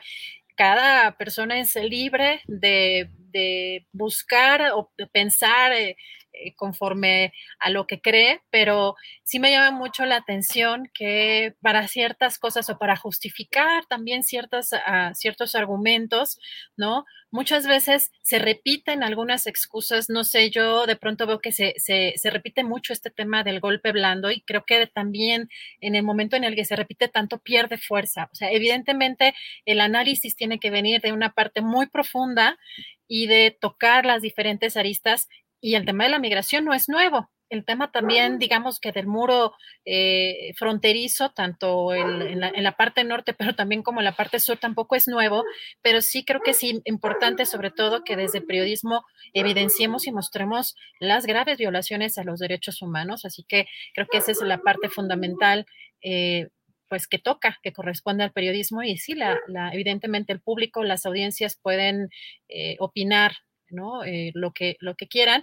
Eh, nuestra obligación es precisamente mostrar todo esto que hemos estado viendo en los últimos, en las últimas semanas en los últimos días, que es desgarrador, ¿no? Como mencionabas, Julio, la separación de las familias, eh, la, parte en la que, pues, este, corren, ¿no? Este, estas, este, estos grupos este, de la Guardia Nacional tras estos migrantes y cómo se ve y se evidencia esta casa que, me parece a mí espeluznante y yo creo que vale mucho la pena ponerse en el lugar de los migrantes, de las zonas de donde vienen, del origen, este, de, de, que vienen luchando y vienen saliendo de lugares de violencia en donde no hay empleo. Y esto no es nuevo, pero pues México no puede estar sistemáticamente violando los derechos humanos de las personas, así sean indocumentados, así sean personas migrantes eh, bueno, indocumentados, como normalmente se le estigmatiza también a los migrantes que buscan eh, encontrar nuevas oportunidades o mejores oportunidades que en sus países, pero sí me parece importante, Julio, nada más mencionar que pues nuestra obligación es mostrar eh, pues estas violaciones graves a derechos humanos y pues ya mañana nos estaremos preparando para, para el programa del día de mañana con pues mucha más información y más entrevistas interesantes. Así es, Adriana, muchas gracias.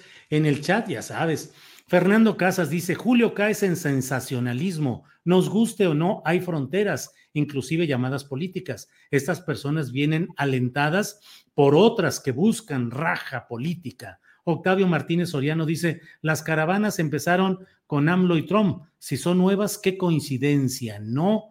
Eh, eh, Anthony Bautista, el jaguar maya, dice, nunca habían venido en caravanas. Eh, pues así, eh, los migrantes llegan muy agresivos. ¿Qué querían? Abrazos, dice Ale Chávez. Gust La Seca dice, mucha razón, Adriana. Eh, Azucena González dice, las mujeres gritan porque ven a la prensa, no sean inocentes. Híjole, hay cosas que debe uno contenerse para no responder en los términos que merecen a veces ese tipo de comentarios. Julio de repente saca su sensacionalismo, dice Richard. Eh, debes ir a campo, astillero, para que investigues sobre esa migración. Así cambiará tu perspectiva, dice Isabela G. Eh, bueno, esta sí ya está choncha. Dice que además vienen sin vacunas, sin cubrebocas y así agrediendo. Así es que es mejor que los regresen, dice Azucena González. Ya, mejor leo terminando ya nuestro programa, le sigo leyendo aquí todo, porque bueno. Pues Adriana Buentello, muchas gracias por este programa que estuvo accidentadito hoy con muchas cositas, pero salimos adelante, que es lo importante. Programaremos, ya veremos con el propio eh, Bernardo Barranco cuando podemos reprogramar esta entrevista que no se pudo realizar hoy y seguiremos adelante para el programa de mañana. Así es que, pues gracias a la audiencia, gracias a Tripulación Astillero, gracias Adriana Buentello. Gracias Julio, pues buen provecho, hasta mañana. Para que te enteres del próximo noticiero, suscríbete y dale follow en Apple, Spotify, Amazon Music Google o donde sea que escuches podcast. Te invitamos a visitar nuestra página julioastillero.com. Tired of ads barging into your favorite news podcasts? Good news. Ad-free listening is available on Amazon Music. For all the music plus top podcasts included with your Prime membership. Stay up to date on everything newsworthy by downloading the Amazon Music app for free or go to amazon.com slash news ad free. That's amazon.com slash news ad free to catch up on the latest episodes without the ads. ¿No te encantaría tener 100 dólares extra en tu bolsillo? Haz que un experto bilingüe de TurboTax declare tus impuestos para el 31 de marzo y obtén 100 dólares de vuelta al instante. Porque no importa cuáles hayan sido tus logros del año pasado, TurboTax hace que cuenten. Obtén 100 dólares de vuelta y tus impuestos con 100% de precisión, solo con Intuit TurboTax. Debes declarar para el 31 de marzo. Crédito solo aplicable al costo de la presentación federal con Turbo Tax Full Service. Oferta sujeta a cambios o cancelación en cualquier momento. Para que te enteres del próximo noticiero, suscríbete y dale follow en Apple, Spotify, Amazon Music, Google o donde sea que escuches podcast. Te invitamos a visitar nuestra página julioastillero.com.